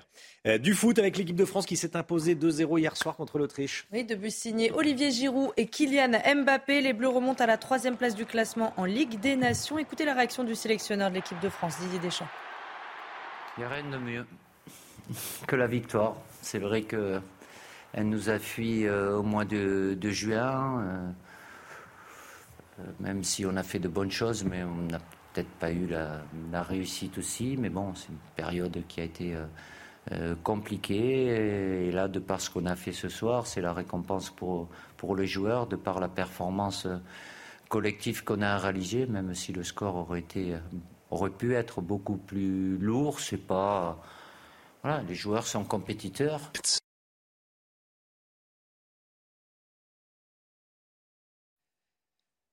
Emmanuel, oui, c'est un peu bizarre. la petite pub reste un peu longtemps à l'écran. Mais bon, c'est comme ça. Euh, dans un instant, on va parler immigration. Emmanuel Macron veut un projet de loi immigration. On va vous dévoiler les, derniers chiffres de l'INSEE et de l'INED, l'Institut national de la, de la démographie. Les derniers chiffres avec vous, Amaury Bucco. Et puis, on entendra l'analyse d'Alexandre Delval, qui sera également en direct avec nous. Restez bien sur CNews. À tout de suite. Bon réveil à tous.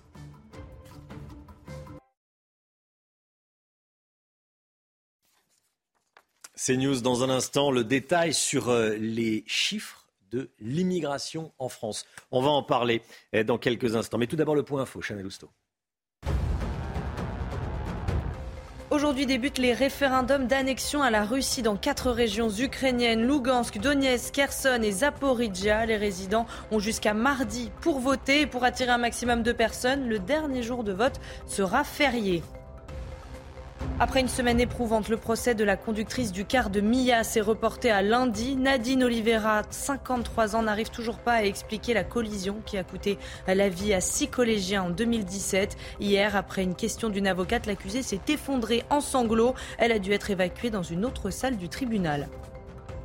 Attention si vous prenez les transports en commun à Marseille. Des perturbations sont prévues aujourd'hui après un appel à la grève de la CGT et de FO. Les bus et les tramways seront particulièrement touchés. Ce matin, seulement un bus sur trois devrait circuler. Certaines lignes seront fermées. En revanche, il y aura bien un métro toutes les cinq minutes.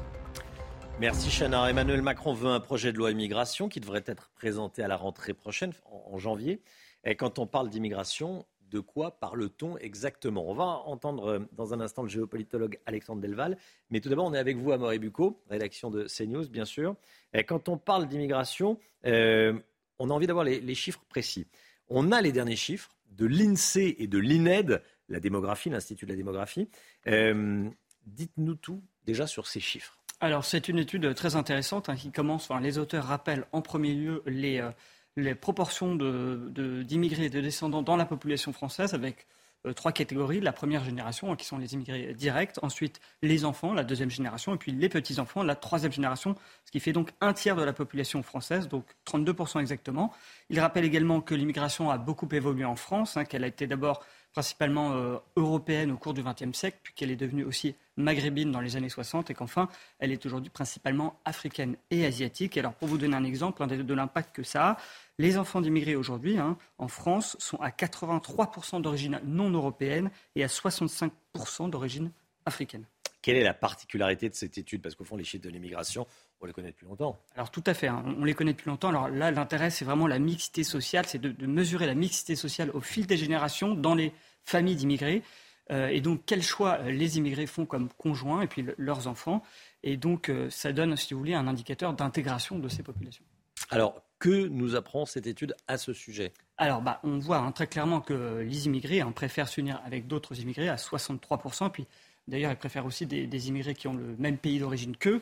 Euh, mais ce phénomène euh, diminue au fil des générations. Alors, on voit néanmoins qu'en fonction des origines, euh, il y a plus ou moins de, de perméabilité pardon, à cette mixité sociale. Hein. Par exemple, les, plus perméables sont les, les immigrés d'origine turque, mais aussi du Moyen-Orient ou encore d'Afrique et du Maghreb qui s'unissent à plus de 68% hein, entre eux, et puis qui derrière préfèrent encore plus aussi avoir le même pays d'origine dans leur choix de leur conjoint. Merci beaucoup, Amaury. Alexandre Delval, en direct avec nous, géopolitologue. Bonjour Alexandre Delval. Merci d'être en direct avec nous sur, sur CNews. Qu'est-ce qui vous frappe dans ces chiffres-là qu'on a, qu'on a détaillés avec Amaury Bucco? C'est pas que ça me frappe, mais euh, euh, c'est plutôt, sont plutôt des chiffres qui confirment ce que nous savions. Euh, c'est-à-dire que quand il y a plus de politique d'assimilation, même pas d'intégration, que le, politiquement correct, ou plutôt le, le wokisme arrive avec ces thèses de, non-appropriation et de communautarisme, thèses importées des États-Unis, mais qui maintenant sont très importantes. Vous savez qu'aujourd'hui, l'intégration est très très mal perçue euh, par euh, tant les wokistes d'un côté, les intellectuels communautaristes, que de plus en plus les, les descendants d'immigrés eux-mêmes qui voient ça comme une atteinte. Erdogan avait même dit aux Turcs de France que l'intégration, c'est un crime contre l'humanité, que de demander de s'intégrer. Il avait dit à Merkel, qui été très choqué à l'époque. Et donc cette mode, euh, euh, couplée au fait qu'avec l'islam, il y a un peu moins d'exogamie de, qu'avec des immigrés euh, chrétiens, si vous voulez, cette mode du communautarisme, cette culpabilisation postcoloniale qui pousse certains intellectuels occidentaux à, dire que l'intégration serait contraire à, la dignité, plus l'endogamie prônée par les islamistes ou par certains États d'origine, eh bien, le résultat, c'est que l'enfant d'immigrés extra-européens aujourd'hui a beaucoup moins envie, ou plutôt il est moins poussé à être exogame que euh, l'italien hmm. d'hier ou l'espagnol d'hier ou le polonais. C'est pratiquement quelque chose de, j'allais dire, pratiquement naturel. Enfin, c'est quelque chose que l'on savait, que, mais qu'il était de mauvais ton de décrire. Aujourd'hui, si l'INSEE le dit, c'est plus difficile de le, de le, de le nier. Oui. Euh, si je vous entends bien et que je vous comprends bien, il y a plus de communautarisme en France. On s'américanise Oui, euh, c'est ça qui est très hypocrite dans la mentalité américaine, c'est qu'on on nous prône euh, un politiquement correct, un wokisme et un communautarisme qui se dit antiraciste. Mais finalement il aboutit au même résultat que ce que veulent les racistes, c'est-à-dire euh, une sorte d'apartheid volontaire, une sorte de, communautarisme où, on ne se mélange plus. La dernière mode américaine du wokisme qui, pénètre en France maintenant, c'est la non-appropriation, où on, reproche à un blanc, par exemple, de vouloir imiter un noir, ou, vice-versa. Donc euh, cette nouvelle théorie communautariste extrême de non-appropriation signifie personne ne doit se mélanger. C'est vraiment quelque chose de très différent par rapport aux années 70-80. Euh, cette non-mixité est, littéralement prônée, alors à la fois par les wokistes et par certains États d'origine, mais aussi par les organisations islamistes qui sont très habiles Hein, qui, qui, prône la non-mixité, le non-mélange, la non-exogamie, mais au nom de l'antiracisme, en faisant croire que ce serait le résultat euh, de l'antiracisme que de ne pas se mélanger, un peu comme ceux qui prônent le voile alors que les Iraniens en souffrent. Euh, ici, il y a des gens qui prônent le, voile comme mesure euh, euh, d'antiracisme. C'est même l'Union européenne qui finance ce genre de, campagne. Eh bien, c'est un peu le même phénomène. On, a une absurdité au nom de l'antiracisme, une sorte d'apartheid, donc de racisme qui, revient et qui fait que les communautés ne se mélangent plus, se fréquentent, se fréquentent de moins en moins. Et l'islamisme rajoute une couche à tout ça. Pas l'islam, attention. Hein. Avant, l'islam ne posait pas ces problèmes. C'est l'islamisme radical qui, incite les musulmans, au nom d'une lecture de la charia, à considérer comme péché de se mélanger avec un mécréant. Alors si, on ajoute du religieux à cette mode communautariste... Merci Alexandre Delval. Non-intégration. Merci beaucoup d'avoir été euh, avec nous en direct ce matin, auteur du livre La mondialisation dangereuse. Merci à vous, bonne journée. L'économie tout de suite avec Lomic Guillot qui a une bonne nouvelle à, à nous annoncer. On n'a jamais été aussi riche. Bon, on a hâte de, vous entendre le mixer tout de suite. Les Français, en général, n'ont jamais été aussi riches. Le patrimoine des ménages a augmenté de 10% en un an. C'est ce qui ressort d'une étude. C'est beaucoup 10% oui, Romain, c'est plus que l'inflation et ça s'explique parce qu'en France, le patrimoine est essentiellement constitué par de l'immobilier à 60% pour les Français et que c'est une valeur refuge qui a augmenté, euh, notamment aussi du fait des, faibles taux euh, d'intérêt pour les, crédits. Au-delà de, de, ce chiffre, ce que montre aussi cette étude, Romain, c'est que le patrimoine mondial des ménages n'a jamais été aussi élevé. Il a augmenté de 10% lui aussi. Il atteint 462 milliards d'euros 462 milliards d'euros. C'est la fortune que nous possédons tous collectivement. Alors évidemment, dans ce collectif, il y en a qui sont plus riches que d'autres, hein, vous vous en doutez. D'ailleurs, 1%, 1% de la population détient 45% de cette somme. Il nous reste donc à nous partager euh, entre nous 252 1000 milliards. Voilà, ça fait quand même une, belle somme. Euh, ensuite, si on regarde le patrimoine selon les, origines et les pays, il y a également des différences. Les Français ne s'en sortent pas si mal. Les Belges sont devant nous, mais on est quand même euh, plus riche que les Italiens, les Anglais, les Espagnols, et plus surprenant que les Allemands et les Américains, même euh, à titre de comparaison. le patrimoine des ménages américains est un peu moins de 95 000 euros, soit 50 000 de moins que le patrimoine des Français. En revanche, il y a plus de millionnaires aux États-Unis, 25 millions de millionnaires sur 62 euh, dans le, monde. Alors si vous ne faites pas de partie de, ce club, il vous reste une chance éventuellement d'y accéder rapidement. De 194 millions d'euros, c'est la somme à gagner ce soir à l'euro million. C'est la seule façon de, de rentrer très vite. Hein, Merci beaucoup, Lomic.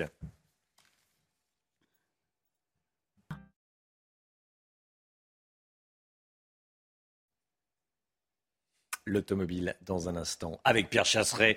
Pierre, euh, il y a des radars qui euh, flashent comme des mitraillettes. Hein. ils sont réglés à 30 km/h dans certaines villes, c'est 30 km/h. Si vous êtes à 35, 36, un flash. Hop, on va en parler dans un instant avec euh, Pierre sur, sur CNews. A tout de suite. L'automobile avec vous, Pierre Chasseret. Attention, attention, je vous dis à tous, si vous roulez du côté de Poissy, dans les Yvelines, sachez qu'un radar n'en finit plus de flasher dans cette ville. son problème, Romain, c'est qu'il est situé dans la commune qui est passée à 30 km/h généralisé en octobre 2021. Le souci, c'est qu'il y avait un radar. Ce radar a donc été recalibré. Il est situé, regardez, je suis allé lui rendre une petite visite à ce radar. Donc on entre dans la ville à ce moment-là. On a le panneau qui annonce le radar. Pas de panneau à 30 km heure, puisque 30, c'est la norme. Et le petit panneau est là juste à droite. Et ensuite, quelques mètres plus loin dans la descente, sur la droite, caché dans les arbustes, là où c'est pas très très juste quand même, on a ce radar. Je peux vous dire que le peu de temps où je suis resté romain, c'était la mitraillette. Alors, à l'époque municipale, à l'époque, la municipalité a justifié ainsi la pose du radar. Il nous disait, les gens vont nous dire qu'on ne pourra pas faire respecter les 30. Le but n'est pas que les gens roulent à 30, car on sait qu'on n'y arrivera pas. Seulement, au lieu de faire des pointes à 70 quand c'est limité à 50, ils feront des pointes à 45. Ça, c'était les propos du conseil municipal délégué au stationnement et à la circulation. Problème, quand il y a un radar, on ne peut pas se permettre le 45. Bon, il est installé depuis quand ce radar? Il flash beaucoup? Alors, il flash beaucoup. Il est installé depuis plusieurs années. On considère qu'il flash avant la mise en place du 30 km/h 11 000 fois par an. Donc à, à, 100, à 130 euros euh, l'infraction, ça commence à faire mal. Hein. À 135 euros. Moralité, le petit conseil d'amis, si on veut pas perdre son permis, on roule pas à Poissy. Hein. Bon, oui, bon, on salue tout le monde à Poissy, mais bon, c'est valable un peu partout. Euh, mais on, on, on, on, en respectant euh, les limitations, on se fait pas flasher. C'est compliqué dans cette descente. C'est compliqué dans cette descente. On en voit assez peu en France des radars dans les zones 36. Oui, et pour cause. Il y en a que 6 en France, Romain. 6 radars. 1 à Poissy, donc on l'a vu. 2 à Choisy-le-Roi dans le Val-de-Marne. 3 à Paris. Ces radars-là, il y en avait un autre à Lyon et le préfet a fait supprimer ce radar en disant que le radar n'avait pas vocation à être implanté sur des axes à 30 km heure. Les habitants de Poissy et de Paris apprécieront. Je voudrais lancer un petit appel au maire de Poissy et un petit appel à la nouvelle déléguée interministérielle à la sécurité routière. On les a vus, les images. Ça va pas. Il y a un problème. C'est ce type de radar qui crée ce sentiment d'injustice. Il faut soit l'enlever, soit le recalibrer au moins à 50 km heure. Merci beaucoup, Pierre. L'enfer des riverains qui subissent le trafic de crack au nord de la capitale. Reportage choc de la rédaction de CNews dans un instant. Tout d'abord le temps avec évidemment Alexandra Blanc. C'est tout de suite.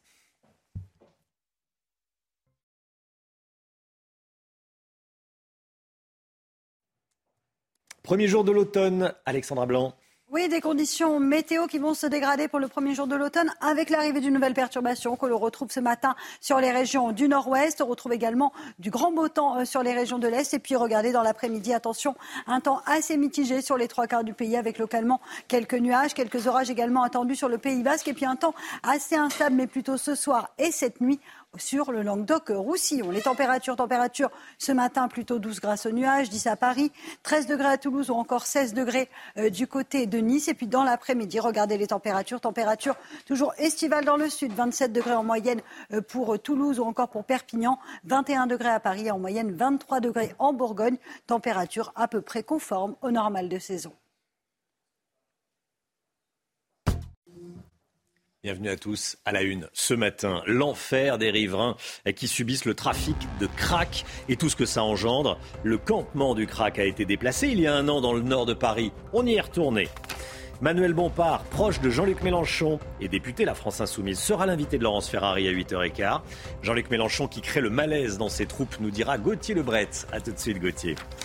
Des Russes qui répondent présents à l'appel à la mobilisation de Vladimir Poutine et d'autres qui rechignent, voire fuient leur pays. Témoignage dans ce journal. Et puis le pouvoir d'achat. On ira à Vanves, près de Paris, retrouver Marie Conan chez un garagiste ce matin. Un garage qui subit l'inflation, la flambée des prix. Et donc, les clients payent plus cher leur réparation. Il y a un an, les toxicomanes du Jardin des Halles dans le nord-est de Paris étaient délogés pour être déplacés vers la porte de la Villette. Alors, un an après leur départ, quelle est la situation sur place pour les riverains? C'est la question qu'on pose ce matin et on y est retourné, Chana. Et nos équipes sont allées sur place. Alors, regardez ce reportage signé Jeanne Cancard et Fabrice Elsner. C'est la nuit et le jour, oui. Parce que moi-même, on ne pouvait plus y passer. Enfin, on y passait avec réticence. Depuis le départ des consommateurs de crack il y a un an, Françoise ose enfin revenir dans le jardin des Halles, où les animaux ont remplacé les toxicomanes, délogés de force. Mais à seulement 2 km plus au nord, on replonge dans l'enfer du crack, porte de la Villette, où ont été déplacés les toxicomanes. Nuit et jour, ils achètent et consomment cette drogue bon marché. Ça, ça coûte 10 euros, c'est même pas un gramme. Sous emprise, des toxicomanes déambulent dangereusement entre les voitures. À la vue de notre caméra, l'un d'eux nous jette une bouteille en verre. Devant ce supermarché, quotidiennement, des bagarres éclatent. Il y a quelques jours, le gérant a été blessé par l'un des consommateurs de crack et porte désormais des gants. Bah, c'est pour euh, me protéger le minimum. Souvent, les gens, ils sont très violents. On a déjà eu des, des femmes, des hommes qui sortent des couteaux, qui nous menacent. Pour tenter de trouver enfin une solution durable pour les riverains et les toxicomanes, une réunion doit avoir lieu début octobre entre le nouveau préfet de police de Paris et les maires concernés par le fléau. Reportage choc, hein, je vous avais dit.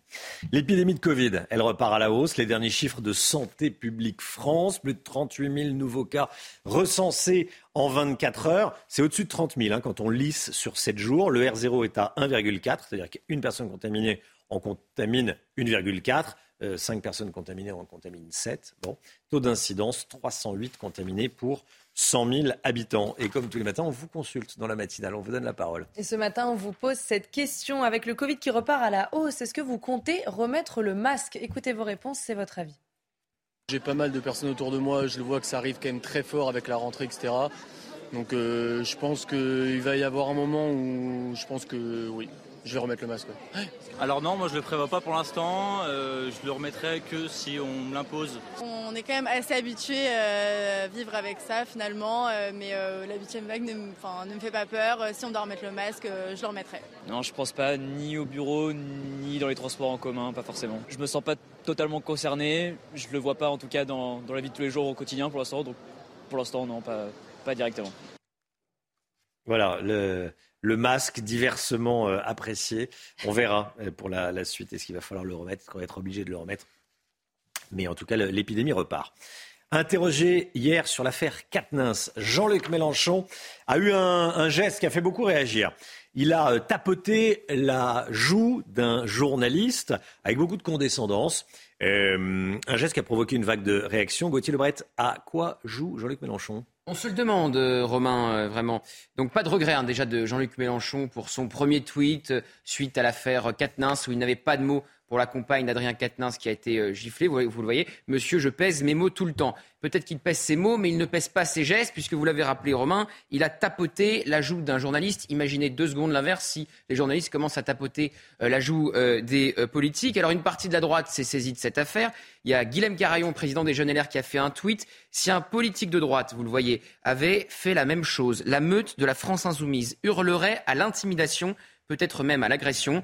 Et si c'était Marine Le Pen, on aurait droit à toutes les matinales demain pour décrypter ce geste. Tandis qu'à la France insoumise, Manuel Bompard, qui sera tout à l'heure l'invité de Laurence Ferrari, explique que Macron a fait pareil avec le président burkinabé ou avec son ancien Premier ministre Édouard euh, Philippe. En tout cas, Jean-Luc Mélenchon, il devrait faire attention à ses mots et ses gestes, car ça a sans doute, une incidence sur l'opinion publique. Son image est en train de véritablement se dégrader. Hein. C'est euh, l'étude de l'IFOP pour Sud Radio qui le dit. Déjà, une courte majorité de Français, vous le voyez, 52%, eh bien, est inquiète par la France euh, insoumise. Ensuite, il y a une autre question posée par l'IFOP. Jean-Luc Mélenchon vous inquiète-t-il? Regardez l'évolution en 5 ans on passe de 38 à 53 Et puis dernière question, est-ce que Jean-Luc Mélenchon est un handicap pour la France insoumise? Oui, pour 60 des sondés. Ça fait très mal pour le leader insoumis. Et la question, c'est est-ce que c'est l'opinion des Français aujourd'hui, mais est-ce que ça va être aussi l'opinion eh bien, des, militants et surtout des cadres de la France insoumise qui, cette semaine, n'ont pas soutenu Jean-Luc Mélenchon? On l'a vu lors d'une conférence de presse, euh, quelquefois lunaire, puisque personne ne voulait prendre la parole pour soutenir le leader insoumis. Merci beaucoup Gauthier. 8h15. Laurence Ferrari recevra Emmanuel Bompard, député de la France Insoumise et, très proche de, Jean-Luc Mélenchon. L'actualité euh, en Ukraine, ça y est, c'est parti. Les référendums d'annexion à la Russie ont commencé ce matin. Euh, les, les électeurs peuvent voter dans quatre régions Louhansk, Donetsk, Kherson et, et Zaporizhia. Les résidents ont jusqu'à mardi pour voter, pour attirer un maximum de personnes. Le dernier jour de vote sera férié. En Russie, euh, la panique prend le dessus chez euh, certains, chez certains Russes, Chana. Certains Russes quittent le pays, direction la Turquie ou encore euh, la Serbie. D'autres, sans aucune expérience militaire, ont été enrôlés par l'armée russe. Pourtant, Vladimir Poutine avait bel et bien parlé d'une mobilisation partielle et pas générale. Et puis cette information du journal Les Échos, ce matin, le gouvernement envisage d'augmenter le prix du paquet de cigarettes, une augmentation de 70 centimes, ce qui porterait le prix du paquet de cigarettes à 11 euros, euh, un petit peu moins, un petit peu plus, selon les marques. Information des Échos de ce matin. Restez bien avec nous sur CNews. Dans un instant, on va chez le garagiste. Allez hop.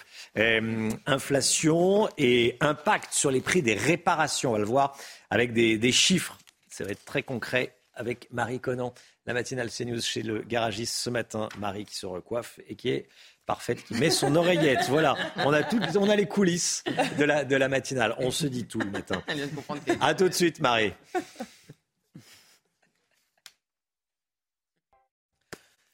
C'est News, il est 8h20. Merci d'être avec nous. Dans un instant, on va retrouver Marie Conan, en direct chez un garagiste. On va parler inflation et flamber des, des prix chez les garagistes pour les réparations auto. Mais tout d'abord, le point info. Chanel Lousteau. Cette information de la matinée, près de 50 incendiaires présumés ont été interpellés cet été, 48 exactement. Il s'agit d'un bilan provisoire. 12 personnes ont déjà été condamnées à des peines allant jusqu'à deux ans de prison et une dizaine ont été placées en détention provisoire.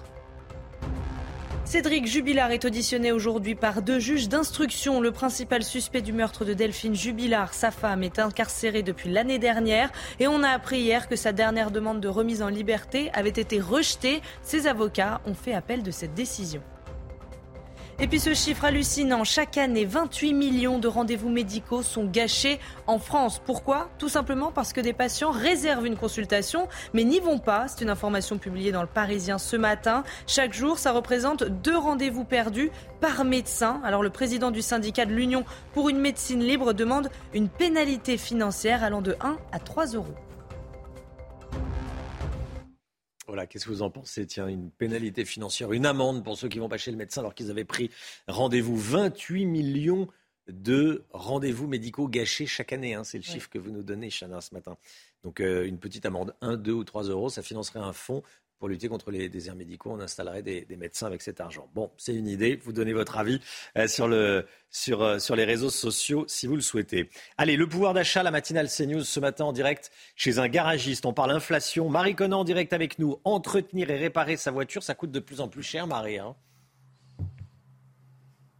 oui, effectivement. Dites-vous qu'aujourd'hui, la révision générale coûte en moyenne 265 euros. C'est 11 euros de plus euh, que l'année dernière. Et on va prendre un exemple très concret. Moi, je dois changer mes quatre pneus. Ils sont trop usés. On va faire ça avec Joao. Alors, Joao, est-ce que vous avez mon devis? Ça va me coûter combien cette affaire? Tout à fait. Voilà votre devis pour vos quatre pneus. 513 euros et 16 centimes. C'est beaucoup plus cher que l'année dernière. De combien? Ça a augmenté de combien? Et pourquoi? Alors, ça dépend le manufacturier, mais le pneumatique a augmenté à peu près de 2 à 12 Ça dépend la marque. Est-ce que vous pouvez montrer, là, dans votre atelier, ce qui a augmenté pour qu'on essaye de comprendre pourquoi nous, notre facture en tant que client, flambe? Alors, vous avez euh, deux ou trois exemples. Là, on a par exemple euh, les amortisseurs, augmentation de 14% environ, en général. Ce qui a augmenté le plus, c'est le freinage, le disque, plaquettes, et pourtant c'est des pièces d'usure, donc des pièces qu'on a souvent à remplacer.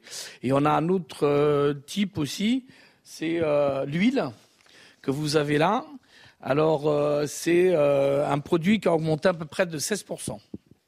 D'accord, bon, bah, je comprends mieux tout ça à cause de l'inflation, mais vous me le disiez un peu plus tôt, également à cause des difficultés d'approvisionnement de certaines pièces à l'échelle mondiale.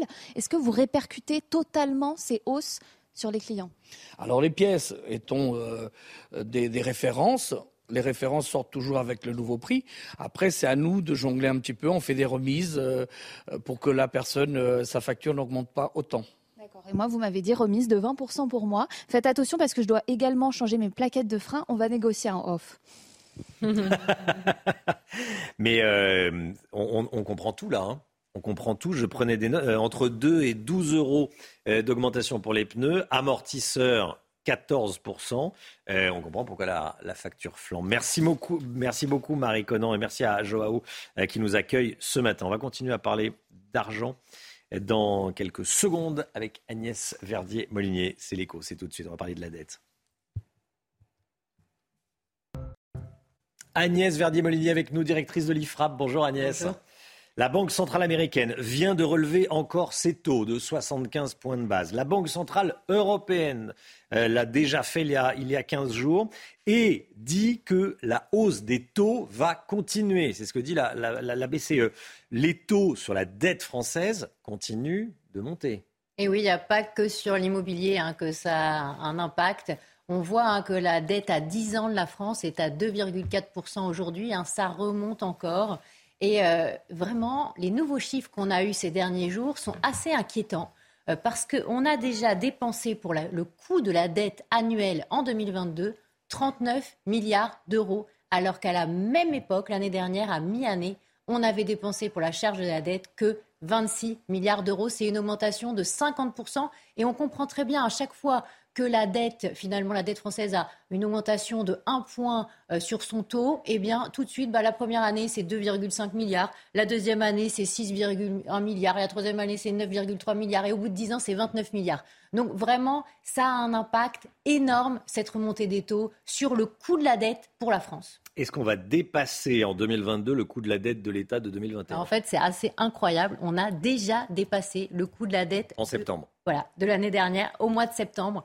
Hein, on hmm. était à 38 milliards l'an dernier, ben, on est à 39 milliards maintenant. Donc vous voyez, ça fait une sorte de boule de neige qui va très très vite, beaucoup plus vite que ce qu'on croyait. Alors on entendait tout le temps les spécialistes dire mais non, mais la dette c'est pas un problème, il faut s'endetter quand les taux sont bas, euh, euh, voilà. Et puis là, euh, on est clairement dans un tournant et on n'entend plus tellement d'ailleurs ceux qui disaient ça. C'est vrai qu'il y a une petite ritournelle. à l'heure actuelle, personne ne se soucie vraiment de cette montée du coût de la dette. On n'en parle pas beaucoup. Non, je crois que personne prend. Par vous Non, mais vraiment, il y, hein y, a une sorte de, torpeur sur le sujet. Euh, euh, on n'en parle quasiment pas. Et puis d'ailleurs, euh, on s'est habitué à cette torpeur. Pourquoi? Parce que depuis le début des années 2000, bah, la dette, elle a doublé en valeur. Hein. On est passé de 1500 milliards à, à 3000 milliards. Et pendant ce temps-là, bah, le coût de la dette, il avait baissé d'un tiers. Donc tout le monde s'était habitué à ce que ce soit vraiment pas un problème. Moi, je m'attends à ce que ce soit pas un problème tant qu'on n'aura pas atteint le niveau du budget de l'éducation nationale. Le budget de l'éducation nationale dans le, budget de l'État, c'est 70 milliards d'euros. Hein.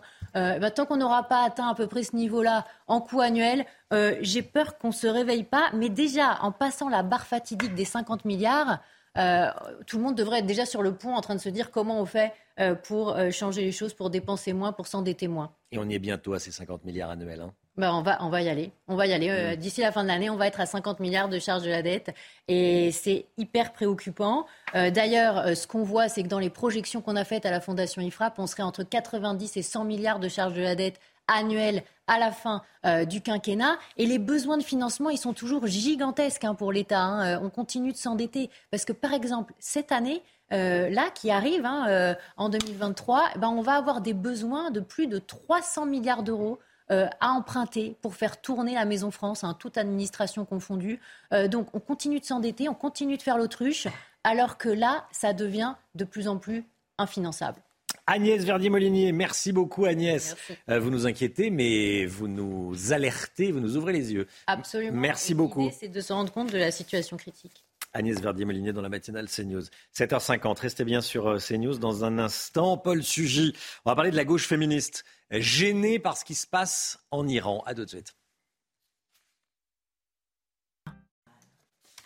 Restez bien avec nous sur CNews. Merci d'être euh, avec nous dans un instant. La politique, on vient de le voir. Et puis la musique, on entendra le dernier, on verra le dernier clip de Louise Attaque. À tout de suite.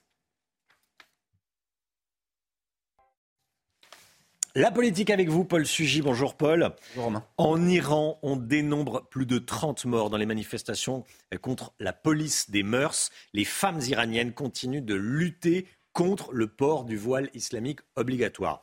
Et Paul, vous trouvez que la gauche féministe est gênée en France et pour cause en Europe Le voile est un symbole de est présenté comme ça, un symbole de diversité et d'émancipation? Oui, euh, gêné, euh, c'est bien le mot, Romain. Euh, en fait, tout peut se résumer à cette seule image. Au moment même où, dans les rues de Téhéran et puis dans plus de 15 villes iraniennes, les femmes du pays dansaient autour des flammes du brasier où elles avaient jeté leur hijab. Alors, dans le même temps, en Europe, dans le Parlement européen, euh, l'Assemblée se remplissait de femmes voilées pour cette journée mondiale euh, contre l'islamophobie. Alors Romain, parmi ces femmes, euh, et puis pour les associations subventionnées proches de l'idéologie des frères musulmans auxquels elles appartiennent, et puis aussi pour toute la cohorte de la gauche féministe qui les soutient, à commencer évidemment par la commissaire européenne à l'égalité, Elena Dali, eh bien le voile en Europe est devenu l'emblème d'une société inclusive et tolérante. En fait, disent-elles, défendre le droit de porter le voile en Europe, eh bien, c'est lutter contre le patriarcat au même titre qu'il faut défendre le droit pour les Iraniennes de l'enlever. Alors le raisonnement est séduisant, Romain. Il y aurait une forme de même réflexe misogyne à vouloir imposer aux femmes le port d'un vêtement au nom d'une théologie patriarcale euh, que de leur demander de l'enlever au nom de la lutte contre cette même théologie sur le sol européen.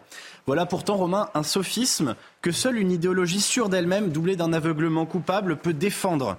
Car certes, la France n'est pas la République islamique d'Iran, et les femmes voilées de nos quartiers n'obéissent pas aux oukases d'un ayatollah ou d'un guide suprême, de peur d'être arrêtées par la police des mœurs et puis euh, arrêtées dans ces centres de correction où la malheureuse Marsa Amini, elle, a trouvé la mort il y a quelques jours. Mais Romain, en France et puis ailleurs en Europe, là où des cohortes de musulmans que nous n'avons pas su intégrer communient en réalité un renouveau identitaire de l'islam fondamentaliste, eh bien, ce sont comme de petites républiques islamiques qui se créent, qui s'agrègent comme autour de clans les ayatollahs, ce sont les pères de famille, la police des mœurs, ce sont leurs frères, leurs oncles, leurs cousins, leurs fils. Et ce sont euh, ces femmes voilées dont l'Union européenne déplore cette semaine qu'elles soient moins nombreuses euh, qu'autrefois à pouvoir porter librement le hijab dans l'espace public ou dans nos entreprises. Alors, ainsi va la gauche inclusive et diversitaire. Elle est prise à son propre piège.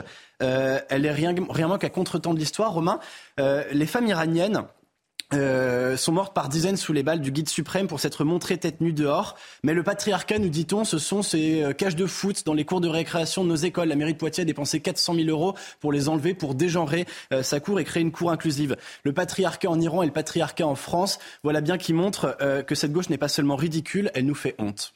Alors, on a un peu l'impression d'être en décalage complet. Euh, comment est-ce que vous expliquez ce contretemps? Euh, Pour deux raisons toutes simples, Romain. L'obsession et l'idéologie. Cette gauche-là est à ce point convaincue qu'il n'y a rien de plus hideux que le système patriarcal euh, en France et en Europe, qu'il faut l'abattre à tout prix, et eh bien que jamais, au fond, dans son histoire, elle n'a rechigné à s'acoquiner avec les plus monstrueuses des dictatures. Elle n'en est pas à son coup d'essai, cette gauche. Déjà, il faut se souvenir que l'ayatollah Khomeini venait de France. Ce sont devant les couleurs bleu, blanc, rouge de l'Airbus qu'il a ramené en Iran que euh, la révolution iranienne s'est prosternée. Il avait séduit d'ailleurs euh, des intellectuels français comme Sartre ou Foucault lors de son exil en France avant de retourner faire la révolution en 1979. Mais déjà auparavant, il faut se souvenir qu'en 1917, lorsque euh, la révolution conduite par Lénine amenait les bolcheviks au pouvoir en URSS, dans ce qu'allait devenir l'URSS, nos écrivains Gide, Aragon, Breton, puis même Malraux à l'époque, étaient à ce point fascinés qu'ils avaient fini par fonder cette confrérie idéologique des compagnons de route Trotsky ou Lénine n'en avaient même pas rêvé, et pourtant notre gauche l'a fait. Un peu plus tard, quand les crimes de l'URSS de Staline ont été révélés au grand jour par Solzhenitsyn, quand euh, les malheureux du Goulag euh, faisaient entendre leur voix en Europe, il se trouvait encore quelques-uns, euh, Sartre encore lui, eh bien pour continuer de défendre le stalinisme sur notre propre sol. Et en 68, quand la révolution culturelle a conduit les pauvres paysans réfractaires jusqu'au fin fond des terres reculées de Chine dans ces camps de rééducation, on criait Mao dans les couloirs de la Sorbonne. Alors il a fallu un demi-siècle romain pour que depuis la gauche se décile et reconnaisse qu'elle s'est trompée quasiment dans toute son histoire. Mais euh, on a mis du temps à prendre au sérieux les travaux de l'historien Stéphane Courtois dans son livre noir du communisme. Eh bien, je crois, Romain, que le livre noir de l'islamisme s'écrit sous nos yeux et qu'il ne suffira pas d'un chapitre pour écrire la complicité et les crimes de cette gauche féministe en Europe qui le soutient du bout des lèvres. Paul Sugy, édito, 8h10. Euh, Merci beaucoup, Paul.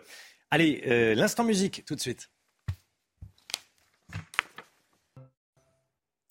Instant musique et ce matin, on écoute ensemble Sortir de l'ordinaire de Louise Attaque. Oui, je suis né ici, sur la planète Terre. Les hommes sont pressés, les hommes sont sincères. Certains ont de l'espace, si on a de qui se sert. Certains sont amoureux. Tout au long du week-end. Et oui, forte dégradation attendue sur les trois quarts du pays avec l'arrivée dès cet après-midi d'une nouvelle perturbation qui donnera de la pluie entre la Bretagne, la pointe bretonne ou encore en remontant vers les Hauts-de-France et en passant également par la pointe du Cotentin. On retrouve sur les trois quarts du pays un temps assez nuageux et puis forte dégradation attendue également autour du golfe du Lion, principalement sur le Languedoc-Roussillon entre ce soir et euh, demain matin sur les régions de l'Est. En revanche, plein soleil. Les températures, températures à peu près conformes au normal de saison. Grande douceur dans le sud-ouest avec 27 degrés à Toulouse ou encore à Perpignan. Vous aurez 23, 24 degrés entre le Lyonnais et euh, Limoges. Et puis 21 degrés en moyenne à Paris ou encore 18 degrés à Lille. La suite du programme, des conditions météo assez mitigées demain avec de la pluie qui va se décaler petit à petit en direction de la Côte d'Azur ou encore de la région PACA. On aura des orages, des giboulées et du vent. Le tout avec de la fraîcheur.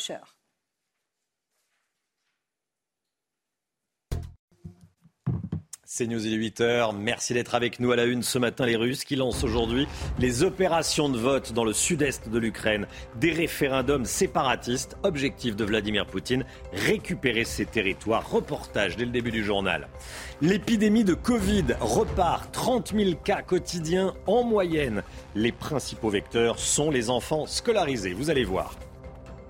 Un tiers des Français sont immigrés ou descendants d'immigrés jusqu'à la troisième génération. Ce sont les chiffres de l'INSEE qu'on va détailler avec Amaury Bucco. Et ce, alors qu'Emmanuel Macron veut présenter un projet de loi immigration d'ici à la fin de l'année. Ça y est, c'est parti. Les référendums d'annexion à la Russie ont commencé ce matin dans quatre régions ukrainiennes. Lugansk, Donetsk, Kherson et Zaporizhia. Les résidents, les électeurs ont jusqu'à mardi pour voter, Chana. Et pour attirer un maximum de personnes, le dernier jour de vote sera férié. Le détail avec Thomas Chama. Les isoloirs et les urnes installés, les bulletins de vote imprimés et découpés, tout est fin prêt pour accueillir les électeurs des quatre régions ukrainiennes occupées par l'armée russe. Pendant cinq jours, les citoyens des provinces de Donetsk, Zaporizhia, Kherson et Louhansk sont appelés à voter pour ou contre l'annexion de leur territoire par la Russie. Je voterai lors de ce référendum pour nous tous, les résidents du Donbass. La Russie est un pays puissant, c'est l'avenir, la force, la vérité. Donc faire partie de la Russie est notre grand, comment dire, désir. Nous l'attendions depuis si longtemps. Pour attirer un maximum de personnes, mardi prochain, dernier jour de vote sera férié. Les autorités parient sur un minimum d'abstention. Diverses options ont été élaborées. Nous ferons du porte-à-porte, bien sûr afin de ne pas mettre en danger les personnes. Tout est organisé, tout le monde a reçu des consignes. Nous sommes au travail. En pleine contre-offensive ukrainienne, les habitants de certaines régions du pays espèrent que la tenue de ces référendums permettra de faire revenir la paix. De leur côté, les autorités ukrainiennes ont d'ores et déjà annoncé qu'elles ne reconnaîtraient pas les résultats de ces élections.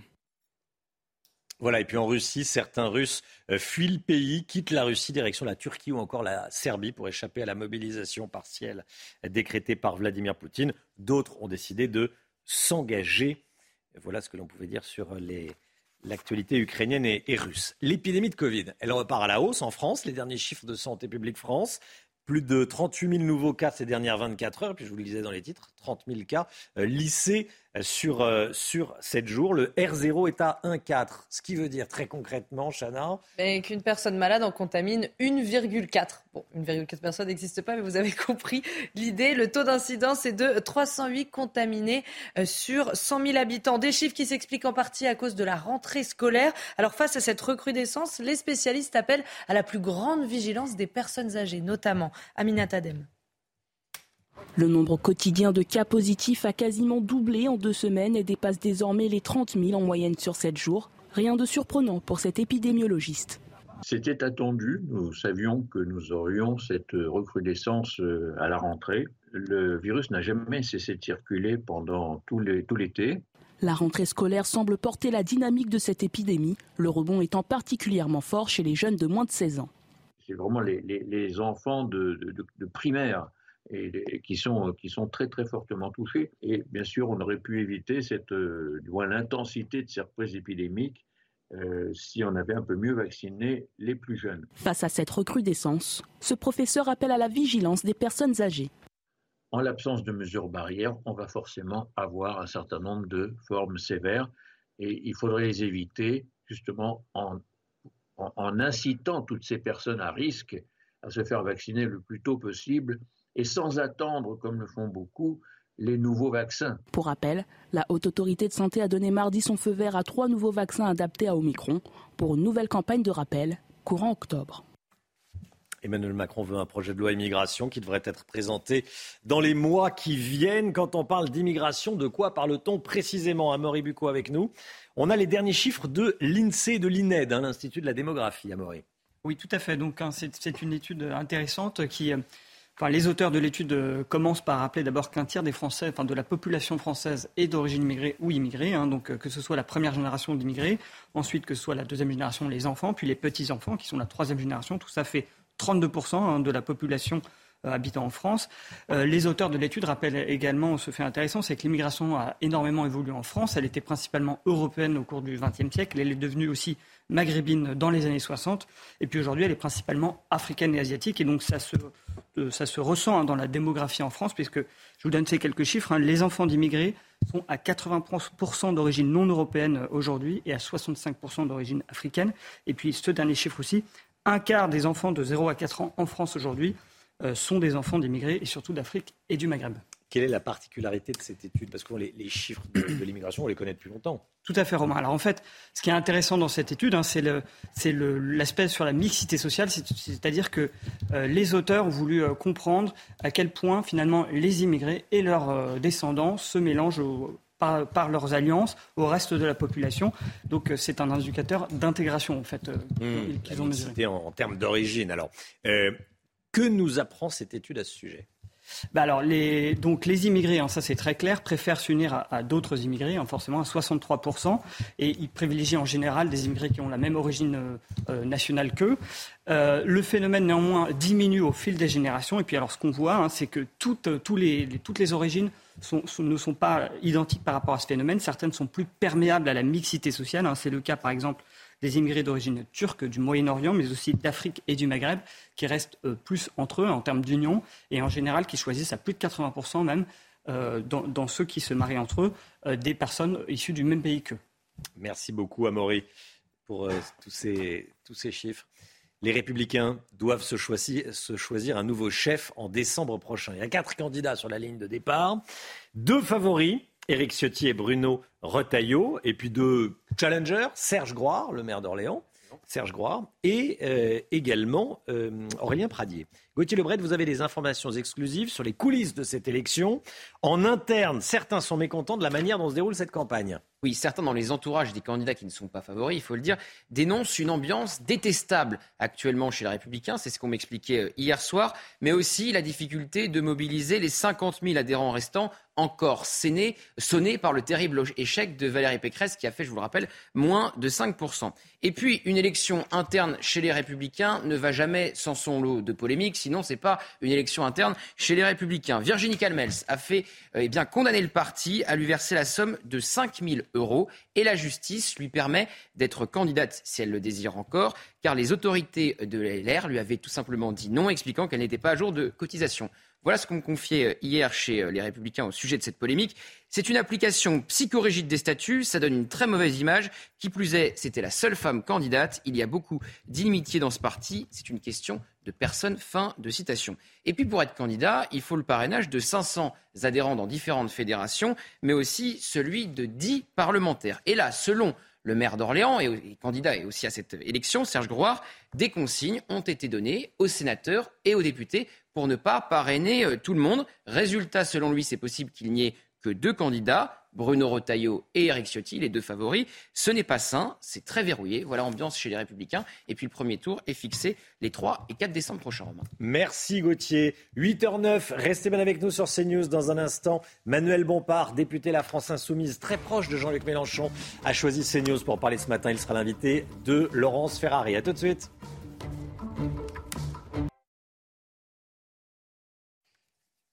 C'est News, il est 8h15. Bienvenue à tous. Merci d'être avec nous. Dans un instant, Laurence Ferrari, vous recevez le député La France Insoumise, Manuel Bompard. Mais tout de suite, le point info, Chanel Housteau.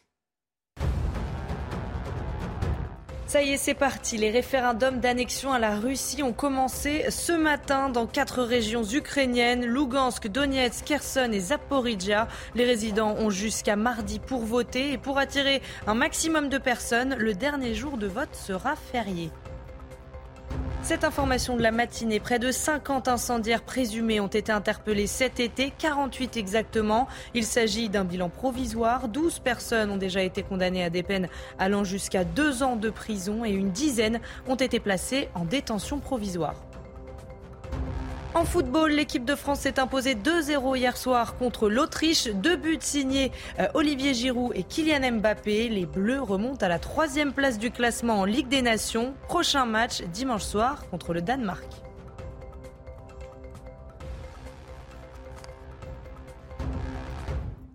Laurence, Manuel Bompard est votre invité ce matin. Bonjour, monsieur le député. Bonjour. Bienvenue dans la matinale de CNews. Est-ce qu'il y a un problème, Jean-Luc Mélenchon, à la France Insoumise? Euh, Je ne crois pas, non. Je pense que Jean-Luc Mélenchon est euh, la personne qui a porté notre courant politique à 22% euh, à la dernière élection présidentielle. Mais c'est pas un handicap pour la France Insoumise bon, Vous savez, ça fait à peu près 15 ans qu'on me dit que Jean-Luc Mélenchon doit être un handicap pour la France mhm. Insoumise. Les cinq dernières années, on a passé son temps à dire Jean-Luc Mélenchon est un problème pour la France Insoumise. Mhm il a amené notre courant politique à un résultat qu'on n'avait jamais atteint à des élections présidentielles. Et si on a 75 euh, députés aujourd'hui à l'Assemblée nationale, s'il y en a 151 de la nouvelle Union populaire écologique et sociale, c'est sans doute d'abord parce que Jean-Luc Mélenchon a réalisé ce résultat à l'élection présidentielle. Mais c'est pas grâce aux gens de la France insoumise aussi? Tout, est dû au leader Massimo? Mais tout, est dû à tout le monde, bien évidemment, euh, au travail qu'il a fait, au travail qu'ont fait les militantes, les militants pendant cette campagne, aux candidats qui se sont présentés euh, partout aux élections législatives. Mais ça fait très longtemps qu'on pointe en permanence euh, Jean-Luc Mélenchon. Et Jean-Luc Mélenchon, c'est euh, aujourd'hui la figure la plus éminente de la France insoumise. Alors, on a un sondage IFOP fiducial pour Sud Radio qui dit que il est plutôt un, handicap pour la France insoumise. 60% des Français pensent que c'est un handicap plutôt qu'un atout.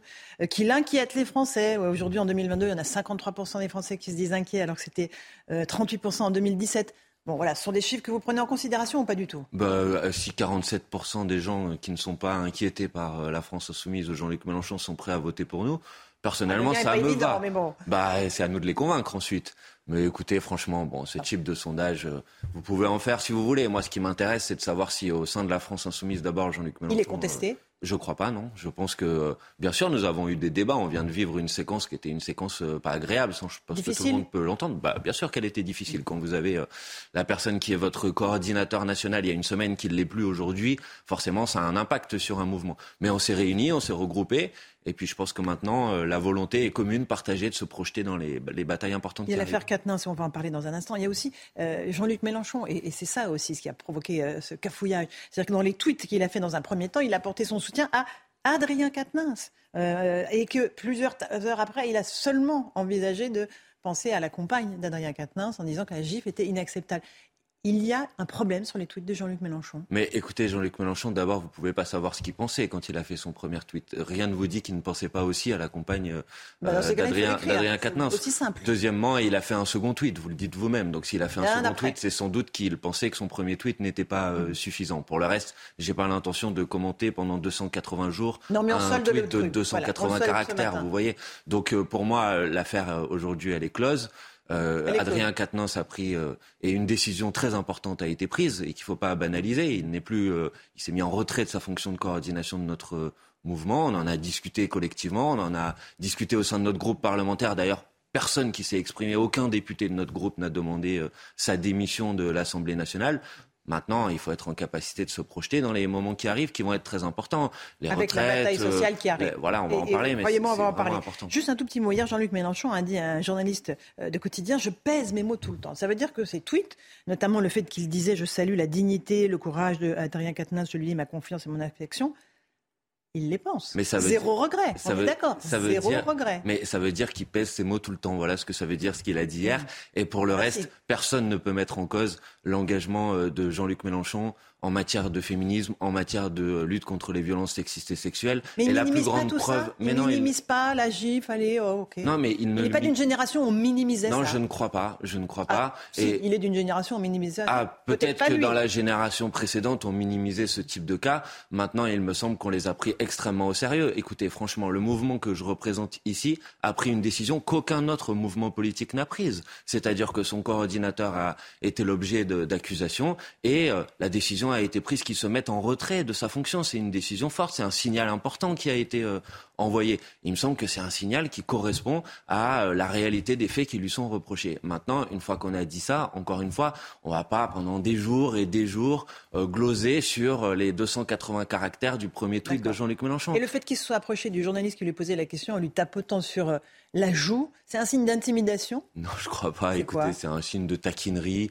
Euh, j'ai vu Emmanuel Macron faire la même chose avec euh, même un président, le président du Burkina Faso. Je l'ai vu faire avec Édouard Philippe, le Premier ministre, lors de sa cérémonie d'investiture. Personne n'a dit euh, à ce moment-là à Emmanuel Macron qu'il était dans une attitude d'intimidation. À un moment, il faut être un petit peu sérieux. Bon, je comprends qu'on a envie de feuilletonner en permanence sur ces sujets. Je pense qu'on a des sujets un peu plus importants auxquels on est confronté aujourd'hui. Ce qui nous marque, c'est qu'il y a eu peut-être un deux poids deux mesures au moment de l'affaire Abad, qui n'a rien à voir évidemment avec l'affaire Quatennens. Vous demandiez la démission du ministre. Euh, bah, aujourd'hui, pas de démission d'Adrien Quatennens. Maintenant, je demandais à l'époque, et je, je le referai euh, sans aucun problème ici sur ce plateau, et je trouvais qu'un ministre qui était accusé euh, de viol ne pouvait pas être ministre, qu'il fallait qu'il y ait une mesure de prudence et de précaution. Et ça a mis longtemps d'ailleurs à, être décidé. Finalement, ça a été euh, euh, décidé. Adrien Quatennens, lui, s'est mis en retrait de sa fonction de coordination. Ça me paraît être une décision importante. Vous ne minimisez pas les faits dont il est accusé. je ne, minimise, je ne minimise, pas pardon, les faits dont il est accusé. D'ailleurs, lui-même, je crois, les a reconnus. Lui-même a dit qu'il n'était pas acceptable. Il a présenté ses, ses, ses, ses, excuses. Donc non, je ne les minimise pas. Après, j'essaye de faire la part des choses. Une gifle n'est jamais acceptable, mais une gifle n'est pas égale à un homme qui bat sa femme tous les jours. Et une gifle n'est pas égale à une personne qui est accusée de viol après avoir drogué euh, les personnes qui l'accusent. En tout cas, c'est les accusations qui sont portées à son encontre. Ce sont des accusations. Bien évidemment, il y a aussi de la présomption euh, d'innocence. Il faut qu'on arrive sur ces sujets à avoir de la nuance, à avoir des principes qu'on doit euh, respecter. Et il faut prendre en compte les paroles de celles, et celles qui s'expriment sur ce type de sujet. Donc ça va peut-être vous inciter à plus de nuance à l'avenir. Mais je crois que la nuance, personnellement, personnellement, j'ai toujours essayé de faire preuve de nuance sur le sujet, de respecter un certain nombre de principes, la proportionnalité, l'absence d'automaticité, le fait qu'on essaye de graduer les accusations et donc les sanctions et les mesures qui y correspondent. Si la justice poursuit Adrien Quatennens et le condamne, qu'est-ce qui se passera? Ben, je sais pas, on verra. Ça dépendra de la nature de la condamnation, ça dépendra de la nature des faits. Non, c'est pas prévu dans des statuts. Euh, euh, ensuite, euh, il faut toujours apprécier une situation hein, au regard d'un contexte. Aujourd'hui, on n'a qu'une parole, c'est celle d'Adrien Quatennens. Il faut aussi respecter le fait qu'il y aura peut-être d'autres paroles qui vont s'exprimer sur ce sujet. Donc, je pense qu'il faut prendre un petit peu de temps aussi Mais si la justice le condamne, est-ce qu'il sera Mais moi, je suis pas, euh, je suis pas pour qu'il y ait de exclu Non, mais je suis pas pour qu'il y ait de l'automaticité. On verra. Ça dépendra de la nature de cette condamnation. Ça dépendra. On en aura peut-être appris à ce moment-là davantage sur euh, ce qui s'est passé réellement. Aujourd'hui, on dispose de peu d'informations sur le sujet.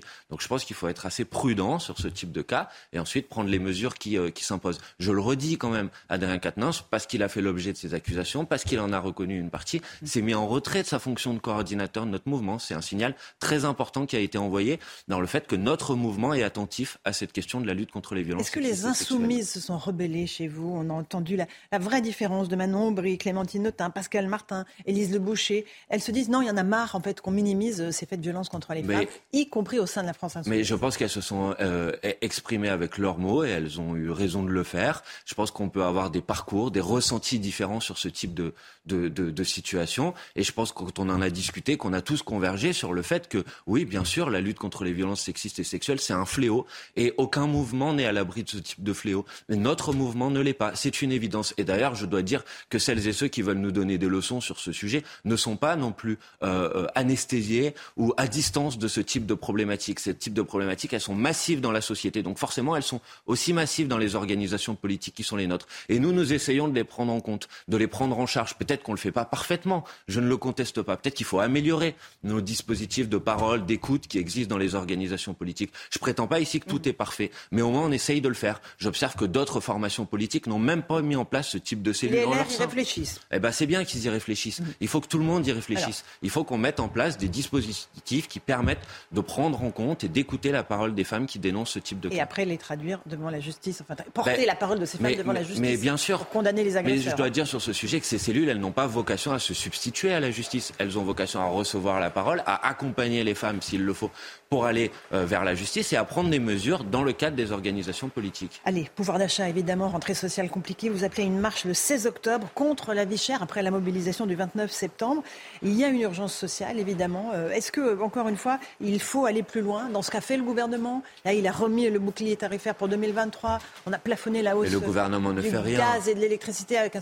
Euh, entre une hausse à 15% et une hausse à 120%, je vous assure que les Français voient la différence. Hein. Franchement, quand on parle d'un bouclier, un bouclier, c'est censé nous protéger. Un bouclier, c'est pas euh, censé laisser passer 15% des flèches, si je peux me permettre euh, cette métaphore. Donc un bouclier, ça doit être un bouclier qui nous protège. Effectivement, vous imaginez bien que des gens qui aujourd'hui tirent la langue n'arrivent pas à finir les fins de mois. Ils ne sont pas en capacité d'absorber une hausse du prix de l'électricité, même de 15%. Il, fallait bloquer les prix. C'est ce que nous proposons depuis euh, plusieurs mois. Il faut augmenter les salaires et le gouvernement a refusé avant l'été d'augmenter les salaires en commençant par le SMIC. Augmenter le SMIC, c'est une décision gouvernementale. Ça prend cinq minutes à signer un décret pour l'augmentation. L'impact sur les entreprises, vous y pensez Mais l'impact sur les entreprises, de quelles, de quelles entreprises parlons-nous Si on parle des moyennes, eh ben voilà. Donc si on parle des grandes entreprises, les grandes entreprises, elles ont dégagé. Mais je vais vous en parler des petites. Les grandes entreprises, elles ont généré, elles ont versé 34 de dividendes de plus les entreprises du 440 par rapport à l'année précédente. C'est un record historique. Donc il faut qu'elles contribuent. Mais ensuite, les petites entreprises, il faut les prendre en compte. Donc nous, nous proposons l'augmentation du SMIC et nous proposons de mettre en place ce qu'on a appelé une caisse de péréquation financière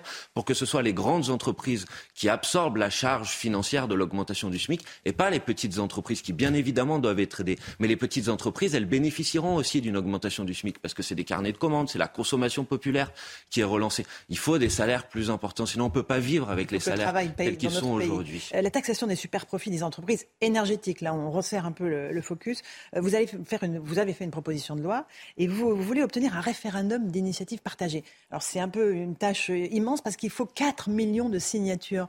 Euh, où est-ce que vous en êtes aujourd'hui? Combien vous espérez en avoir? Alors d'abord, je dois vous dire qu'en ce qui nous concerne, on considère que la taxe sur les superprofits ne, ne doit pas s'appliquer qu'aux entreprises énergétiques. Il n'y a pas que les entreprises énergétiques qui profitent de la situation, qui en quelque sorte ont un effet d'aubaine. C'est le cas aussi des prix alimentaires, de la grande distribution. Donc oui, il y a des entreprises qui génèrent des bénéfices qui sont des bénéfices records dans cette période et qui doivent contribuer. Ça peut pas être juste les Françaises et les Français qui galèrent et de l'autre côté des grandes entreprises qui versent des records de dividendes. Ça, c'est inacceptable. Est-ce que propose Macron à l'échelle européenne, ça vous va pas Mais d'abord, je pense de taxation européenne qui serait reversée ensuite. Mais d'abord, c'est européen, donc vous savez très bien que ça va prendre du temps à se mettre en place. Ensuite, ça concerne quelques secteurs et euh, la, le, le, le, profit qu'on peut en dégager semble être de 20 à 30 milliards d'euros à l'échelle européenne. C'est insuffisant. La taxe sur les super profits que nous proposons et sur lequel effectivement nous avons engagé ce qu'on appelle un référendum d'initiative partagée permettrait de générer plus de 20 milliards d'euros de recettes cette année. Donc je veux dire, c'est des recettes qui sont conséquentes. Quand j'entends Emmanuel Macron nous dire il va falloir reporter l'âge de départ à la retraite pour financer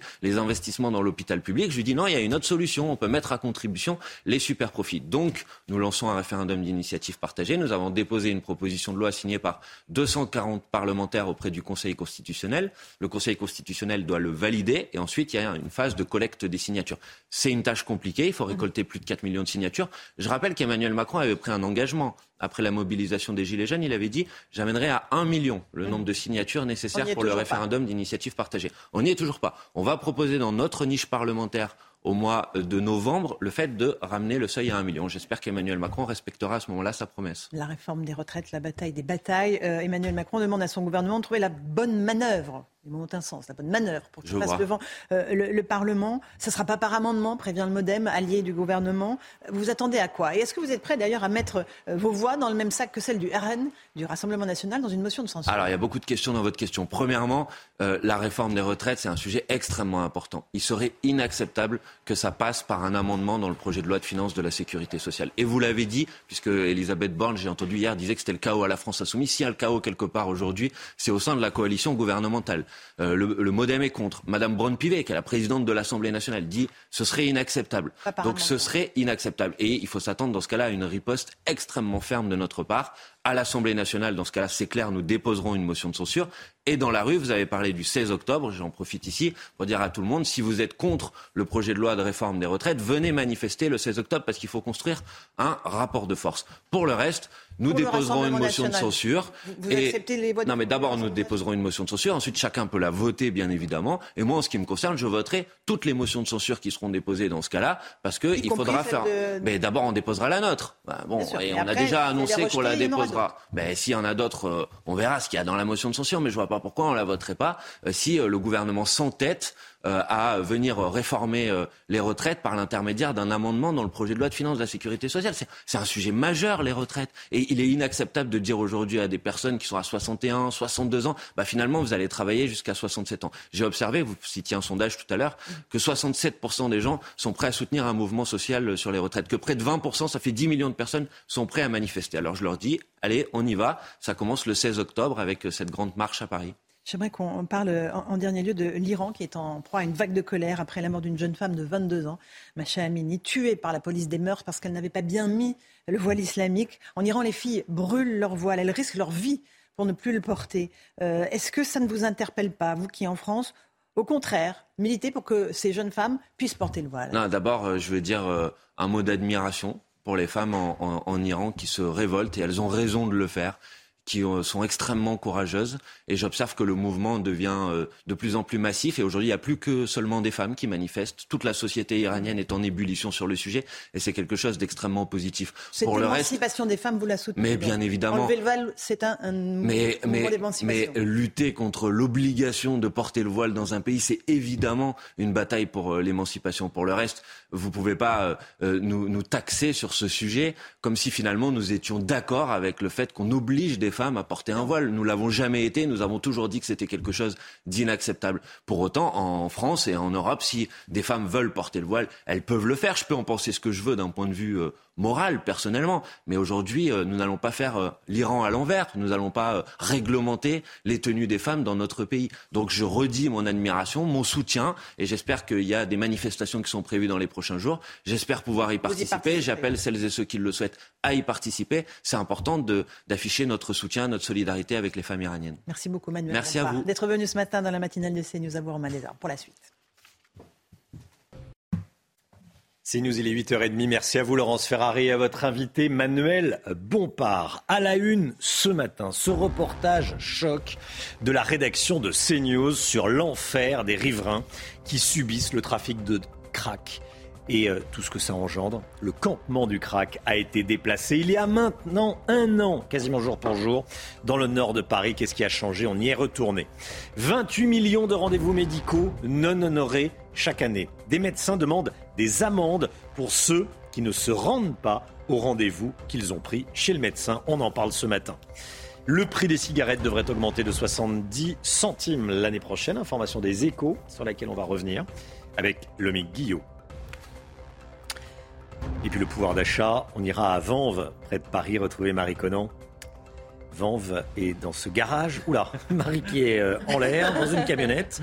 L'inflation, le garage tente de limiter sa consommation énergétique. On va voir comment. A tout de suite, Marie. Il y a un an, les toxicomanes du Jardin des dans le nord-est de Paris, étaient délogés pour être déplacés vers la porte de la Villette, un petit peu plus au nord. Après euh, un an, que s'est-il passé? Quelle est la situation sur place pour les riverains, Chana? Bien, nos équipes sont allées sur place pour voir euh, euh, comment, comment était la situation. Reportage de Jeanne Cancard et de Fabrice Elsner. C'est la nuit le jour, oui. Parce que moi-même, on ne pouvait plus y passer. Enfin, on y passait avec réticence. Depuis le départ des consommateurs de crack il y a un an, Françoise ose enfin revenir dans le jardin des Halles, où les animaux ont remplacé les toxicomanes, délogés de force. Mais à seulement 2 km plus au nord, on replonge dans l'enfer du crack, porte de la Villette, où ont été déplacés les toxicomanes. Nuit et jour, ils achètent et consomment cette drogue bon marché. Ça, ça coûte 10 euros, c'est même pas un gramme. Sous emprise, des toxicomanes déambulent dangereusement entre les voitures. À la vue de notre caméra, l'un d'eux nous jette une bouteille en verre. Devant ce supermarché, quotidiennement, des bagarres éclatent. Il y a quelques jours, le gérant a été blessé par l'un des consommateurs de crack et porte désormais des gants. Bah, c'est pour euh, me protéger le minimum. Souvent, les gens ils sont très violents. On a déjà eu des, des, femmes, des hommes qui sortent des couteaux, qui nous menacent. Pour tenter de trouver enfin une solution durable pour les riverains et les toxicomanes, une réunion doit avoir lieu début octobre entre le nouveau préfet de police de Paris et les maires concernés par le fléau. Est-ce qu'il faut sanctionner les patients qui réservent une consultation chez un médecin et qui ne s'y rendent pas? On se pose cette question ce matin parce que chaque année, C'est un chiffre à, lire dans le Parisien ce matin. 28 millions de rendez-vous médicaux sont gâchés en France. Alors le président du syndicat de l'Union pour une médecine libre demande une pénalité financière de 1, 2 ou 3 euros. Sandra Chiambo. Il est souvent compliqué d'obtenir un rendez-vous chez eux. Pourtant, les médecins constatent de plus en plus de consultations manquées. En moyenne, deux rendez-vous chaque jour. Ce que l'on peut constater de façon unanime, c'est que les rendez-vous non honorés, ce sont les nouveaux patients. Donc, ils ne nous connaissent pas, ils ne peuvent avoir aucun grief. Outre l'impolitesse et le temps perdu pour les praticiens, c'est surtout les patients eux-mêmes qui paient le prix de ces quelques 28 millions de rendez-vous non honorés chaque année en France pour les patients, c'est une perte de chance éventuelle, puisque vous pouvez avoir besoin de façon urgente d'un médecin et vous n'arrivez pas à en trouver, alors même qu'il y a des rendez-vous de libre. Si on réglait cette problématique, on libérerait entre 2 et 5 rendez-vous par jour et par médecin. Cette problématique, ça représente l'équivalent de 4 000 à 8 000 médecins sortis du, sortis du soin chaque jour. Selon certains médecins, les plateformes seraient à l'origine de cette déresponsabilisation des patients il réclame des sanctions. Peut-être faut-il taper au portefeuille, alors de façon symbolique, il ne s'agit pas de prendre une grosse somme aux patients, mais de façon symbolique, et que cette somme-là doit aller à un fonds qui est un fonds dirigé sur la résolution des déserts médicaux euh, et euh, de l'accès aux soins. Autre proposition des praticiens, le prépaiement sous forme d'empreintes bancaires, comme cela s'est généralisé dans la restauration. début août, je pense. Ah, voilà, le système de, l'amende, ça fonctionne quand on euh, commande un, VTC. Ça peut éventuellement fonctionner euh, quand on euh, ne se rend pas chez, chez son, chez son médecin. Qu'est-ce que vous en pensez, Paul Sugy tiens? Bah, On paye un peu le prix romain euh, de la largesse de notre système aussi de santé qui nous fait croire que tout est gratuit parce que c'est l'État qui paye et du coup on n'a plus de devoirs. Tout ce qui peut faire en sorte que nous ne nous habituions pas à être le simple consommateur d'un service public euh, auquel tout nous est dû, euh, c'est une bonne chose. Il y en a d'autres qui proposent aussi que lorsqu'on ne va pas chez le médecin alors qu'on avait pris rendez-vous, eh ben non seulement on paye la consultation, mais en plus elle n'est pas remboursée derrière. Bon, tout ce qui effectivement peut responsabiliser les gens est bon à prendre. Après, il y a aussi des, des pratiques parfois dans le milieu médical. Alors plus à l'hôpital, c'est vrai qu'il faudrait aussi voir autrement parce que parfois il y a des patients qui s'en vont après deux heures d'attente dans la salle d'attente, qu'on leur a donné rendez-vous à 10h30, mais on a donné rendez-vous à tout le monde en même temps, et ensuite on prend les patients les uns après les autres. Donc il faut aussi que le système s'équilibre des deux côtés. Mmh. Le, gratuit n'a pas de valeur. Exactement. Aux yeux des gens, tout ce qui est gratuit est dû. On n'a plus de responsabilité envers ça. L'affaire Quatennens, Jean-Luc euh, Mélenchon a été interrogé sur cette affaire Quatennens. Ça a fait réagir. Le chef de file de LFI a, tapoté sur la joue d'un journaliste de façon assez condescendante d'ailleurs. Un geste qui a provoqué une vague de réactions. Manuel Bompard, député de la France Insoumise très proche de, de Jean-Luc Mélenchon, était l'invité de Laurence Ferrari il y a quelques minutes dans la matinale. Écoutez ce qu'il dit sur l'affaire Adrien Quatennens. Le mouvement que je représente ici a pris une décision qu'aucun autre mouvement politique n'a prise. C'est-à-dire que son coordinateur a été l'objet d'accusations et euh, la décision a été prise qu'il se mette en retrait de sa fonction. C'est une décision forte, c'est un signal important qui a été euh, envoyé. Il me semble que c'est un signal qui correspond à euh, la réalité des faits qui lui sont reprochés. Les bureaux de vote ont ouvert il y a euh, une demi-heure maintenant, un petit peu plus, dans quatre régions ukrainiennes que sont euh, les régions de Lugansk, Donetsk, Kherson et Zaporizhia. On vote pour euh, les référendums d'annexion hein, à la Russie de ces régions. Et les résidents ont jusqu'à mardi pour voter. Et pour attirer un maximum de personnes, le dernier jour de vote sera férié.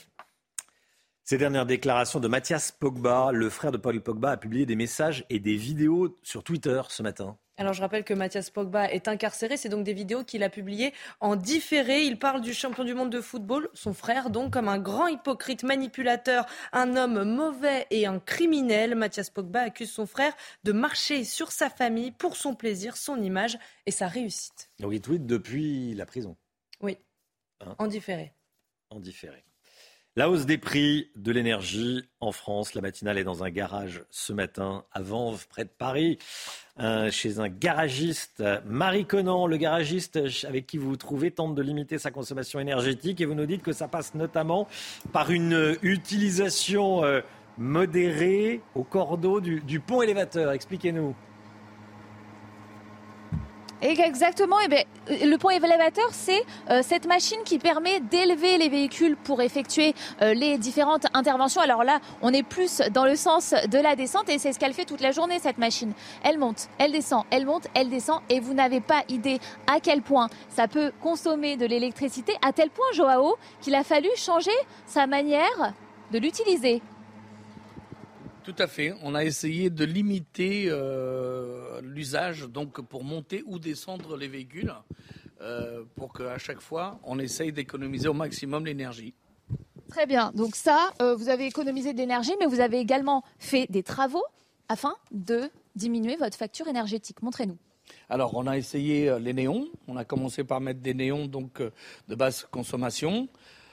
On essaie d'utiliser le, de diminuer donc l'utilisation des machines électriques, autres comme la, cabine de peinture ou des, choses qui sont euh, euh, terre. Et les néons, combien de pourcentage, combien d'économies avec ces travaux? Alors, par rapport aux néons et à la diminution de l'utilisation de diverses machines, on pense entre 15 et 20% d'économie de courant.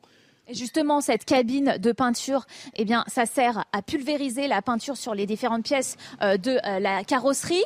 Euh, et donc ça, combien d'économies avec ça? Expliquez-nous le principe. Hein. Qu'est-ce que vous avez changé là-dedans? Alors le principe, c'est surtout quand on a plusieurs éléments, pas forcément du même véhicule. Avant, on faisait élément par élément. Et là, on essaye de, même si c'est une couleur différente, là vous avez du gris, par exemple, du noir, ben, on va essayer de les peindre en même temps, que comme ça, on va chauffer la cabine qu'une seule fois, pour justement économiser au maximum. Merci beaucoup à Joao. Donc plus de pièces dans la cabine. Là, il y en a trois. La cabine se trouve juste au bout de la rue. Je vais vous aider à, les amener. Vous avez vu, CNews vient chez vous. Et en plus, on vous aide à faire des économies d'énergie. La totale. Merci beaucoup, Marie Conan. Marie Conan, en direct chez, un, chez garagiste ce matin. Cette information dont je voulais euh, vous parler, information du journal Les Échos. Le gouvernement envisage d'augmenter le prix du paquet de cigarettes. L'homme Guillot, quelle est la hausse prévue? 70 centimes en moyenne par paquet euh, romain, ce qui porterait le prix du paquet de cigarettes à 11 euros pour les grandes marques contre 10,30 euros aujourd'hui et à plus de 15 euros pour le paquet de tabac à rouler. La dernière augmentation sur les cigarettes remonte à novembre 2020 et normalement il n'y aurait pas dû avoir de hausse aussi importante, mais le gouvernement veut revoir le mode de calcul de la taxe qui frappe le tabac en la déplafonnant afin de coller à l'inflation. Le ministère de la Santé évidemment pousse hein, pour cette augmentation. Pour l'instant, rien n'est encore tranché, mais on sera vite fixé puisque l'examen des projets de loi de finances et de financement de la sécurité sociale débute dès ce lundi. Merci beaucoup, Lomic. Une page de l'histoire du tennis va se tourner aujourd'hui. Roger Federer va prendre sa retraite. Ça sera son dernier match, son dernier match officiel hein, euh, en compétition.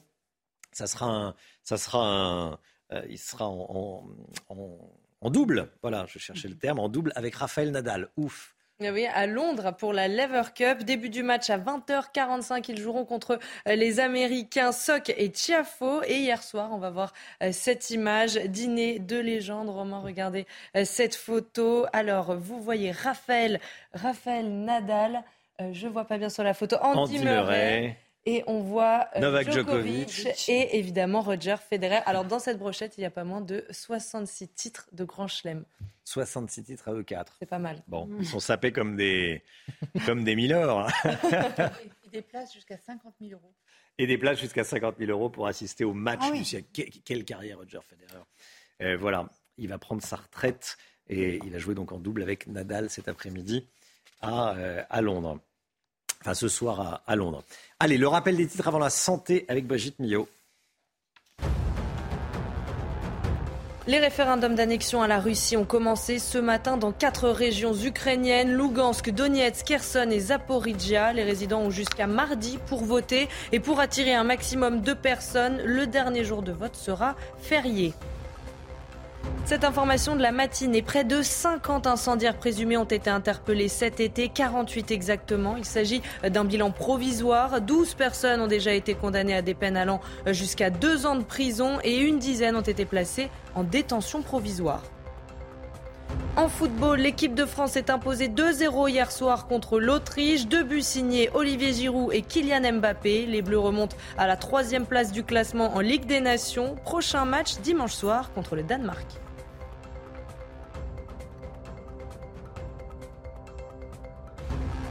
Et voilà le deuxième but. On l'a eu. Allez, la santé tout de suite. Bonjour Brigitte. Bonjour Romain. Docteur Millot avec nous, c'est aujourd'hui l'automne et vous allez nous donner quelques conseils pour mieux aborder cette nouvelle saison. Oui, c'est aujourd'hui l'automne, mais c'est le 23 quand même. Normalement, c'est rarement le 23 euh, l'automne. généralement le 21, parce qu'en fait, l'automne, euh, c'est décidé sur euh, l'équinoxe. L'équinoxe, c'est quoi? Equi, ça veut dire égal, nox, ça veut dire nuit. Le jour, enfin le jour, l'équinoxe, c'est quand la durée de la nuit est égale à la durée du jour, contrairement au solstice. Solstice d'hiver, jour le plus court, solstice d'été, jour le plus long, n'est-ce pas, Exactement, je confirme. Donc voilà. Enfin, ce qui se passe, c'est que, évidemment, on a tous le moral dans les chaussettes, c'est la fin des vacances. Ce qui nous attend, c'est quand même pas folichon, folichon. Hein. La guerre en Ukraine, le Covid qui revient, les prix qui, qui grimpent, euh, c'est pas terrible. Mais surtout, cette baisse, on, on, va, on va perdre 4 minutes d'ensoleillement chaque jour. Et donc, cette baisse de la luminosité, elle a une réelle influence sur notre organisme. Vous le savez, on en a déjà parlé, on est réglé par une horloge biologique. Et donc cette baisse de la luminosité, elle va perturber notre horloge biologique, elle va la dérégler complètement. On va avoir notamment, vous savez, la, la mélatonine, c'est l'hormone du sommeil, de l'endormissement. Dès que la nuit tombe, elle commence à être sécrétée. Et surtout, dès que la lumière arrive le matin, blocage de la mélatonine pour être réveillé, pour euh, empêcher l'hormone de l'endormissement euh, d'agir. Donc, perturbation de cette mélatonine, modification des concentrations de tout un tas d'hormones. La sérotonine, c'est l'hormone qui régule notre humeur. La dopamine, dopa, comme doper notre énergie. Euh, le cortisol, le cortisol qui va aussi euh, aider à la fabrication du glucose dont on a tous besoin, hein, de toute cette énergie. Donc tout ça, ça va être perturbé. Et on va se retrouver avec, euh, ben, on va être raplapla, quoi. Mais quand on est que raplapla, c'est Mhm. très grave. Ça peut entraîner ce que l'on appelle des dépressions saisonnières, mais des réelles dépressions. En France, on estime qu'il y a 2%, per- 2% des personnes qui souffrent de cette dépression. Au Canada, 5%. Et en Finlande, jusqu'à 10% des personnes qui souffrent de cette réelle dépression saisonnière. Donc si vous sentez... Par manque de lumière. Par manque de lumière, Oui, justement, oui. puisque nous sommes réglés par cette lumière. Et, et donc, si vous sentez que vous devenez vraiment déprimé, fatigué, une prise de poids, parce que ça dérègle tout, hein, euh, n'attendez pas à aller consulter votre médecin. Ce peut être aussi une dépression saisonnière, donc il vaut mieux la, la prendre avant qu'elle ne s'enquisse, hein, qu'elle ne s'installe. hein. Oui. Euh, voilà. Sinon, des petits conseils tout simples. Bah, puisque c'est un problème de lumière, moi, je vous conseille d'aller tous les jours dehors, tant qu'il fait pas trop froid.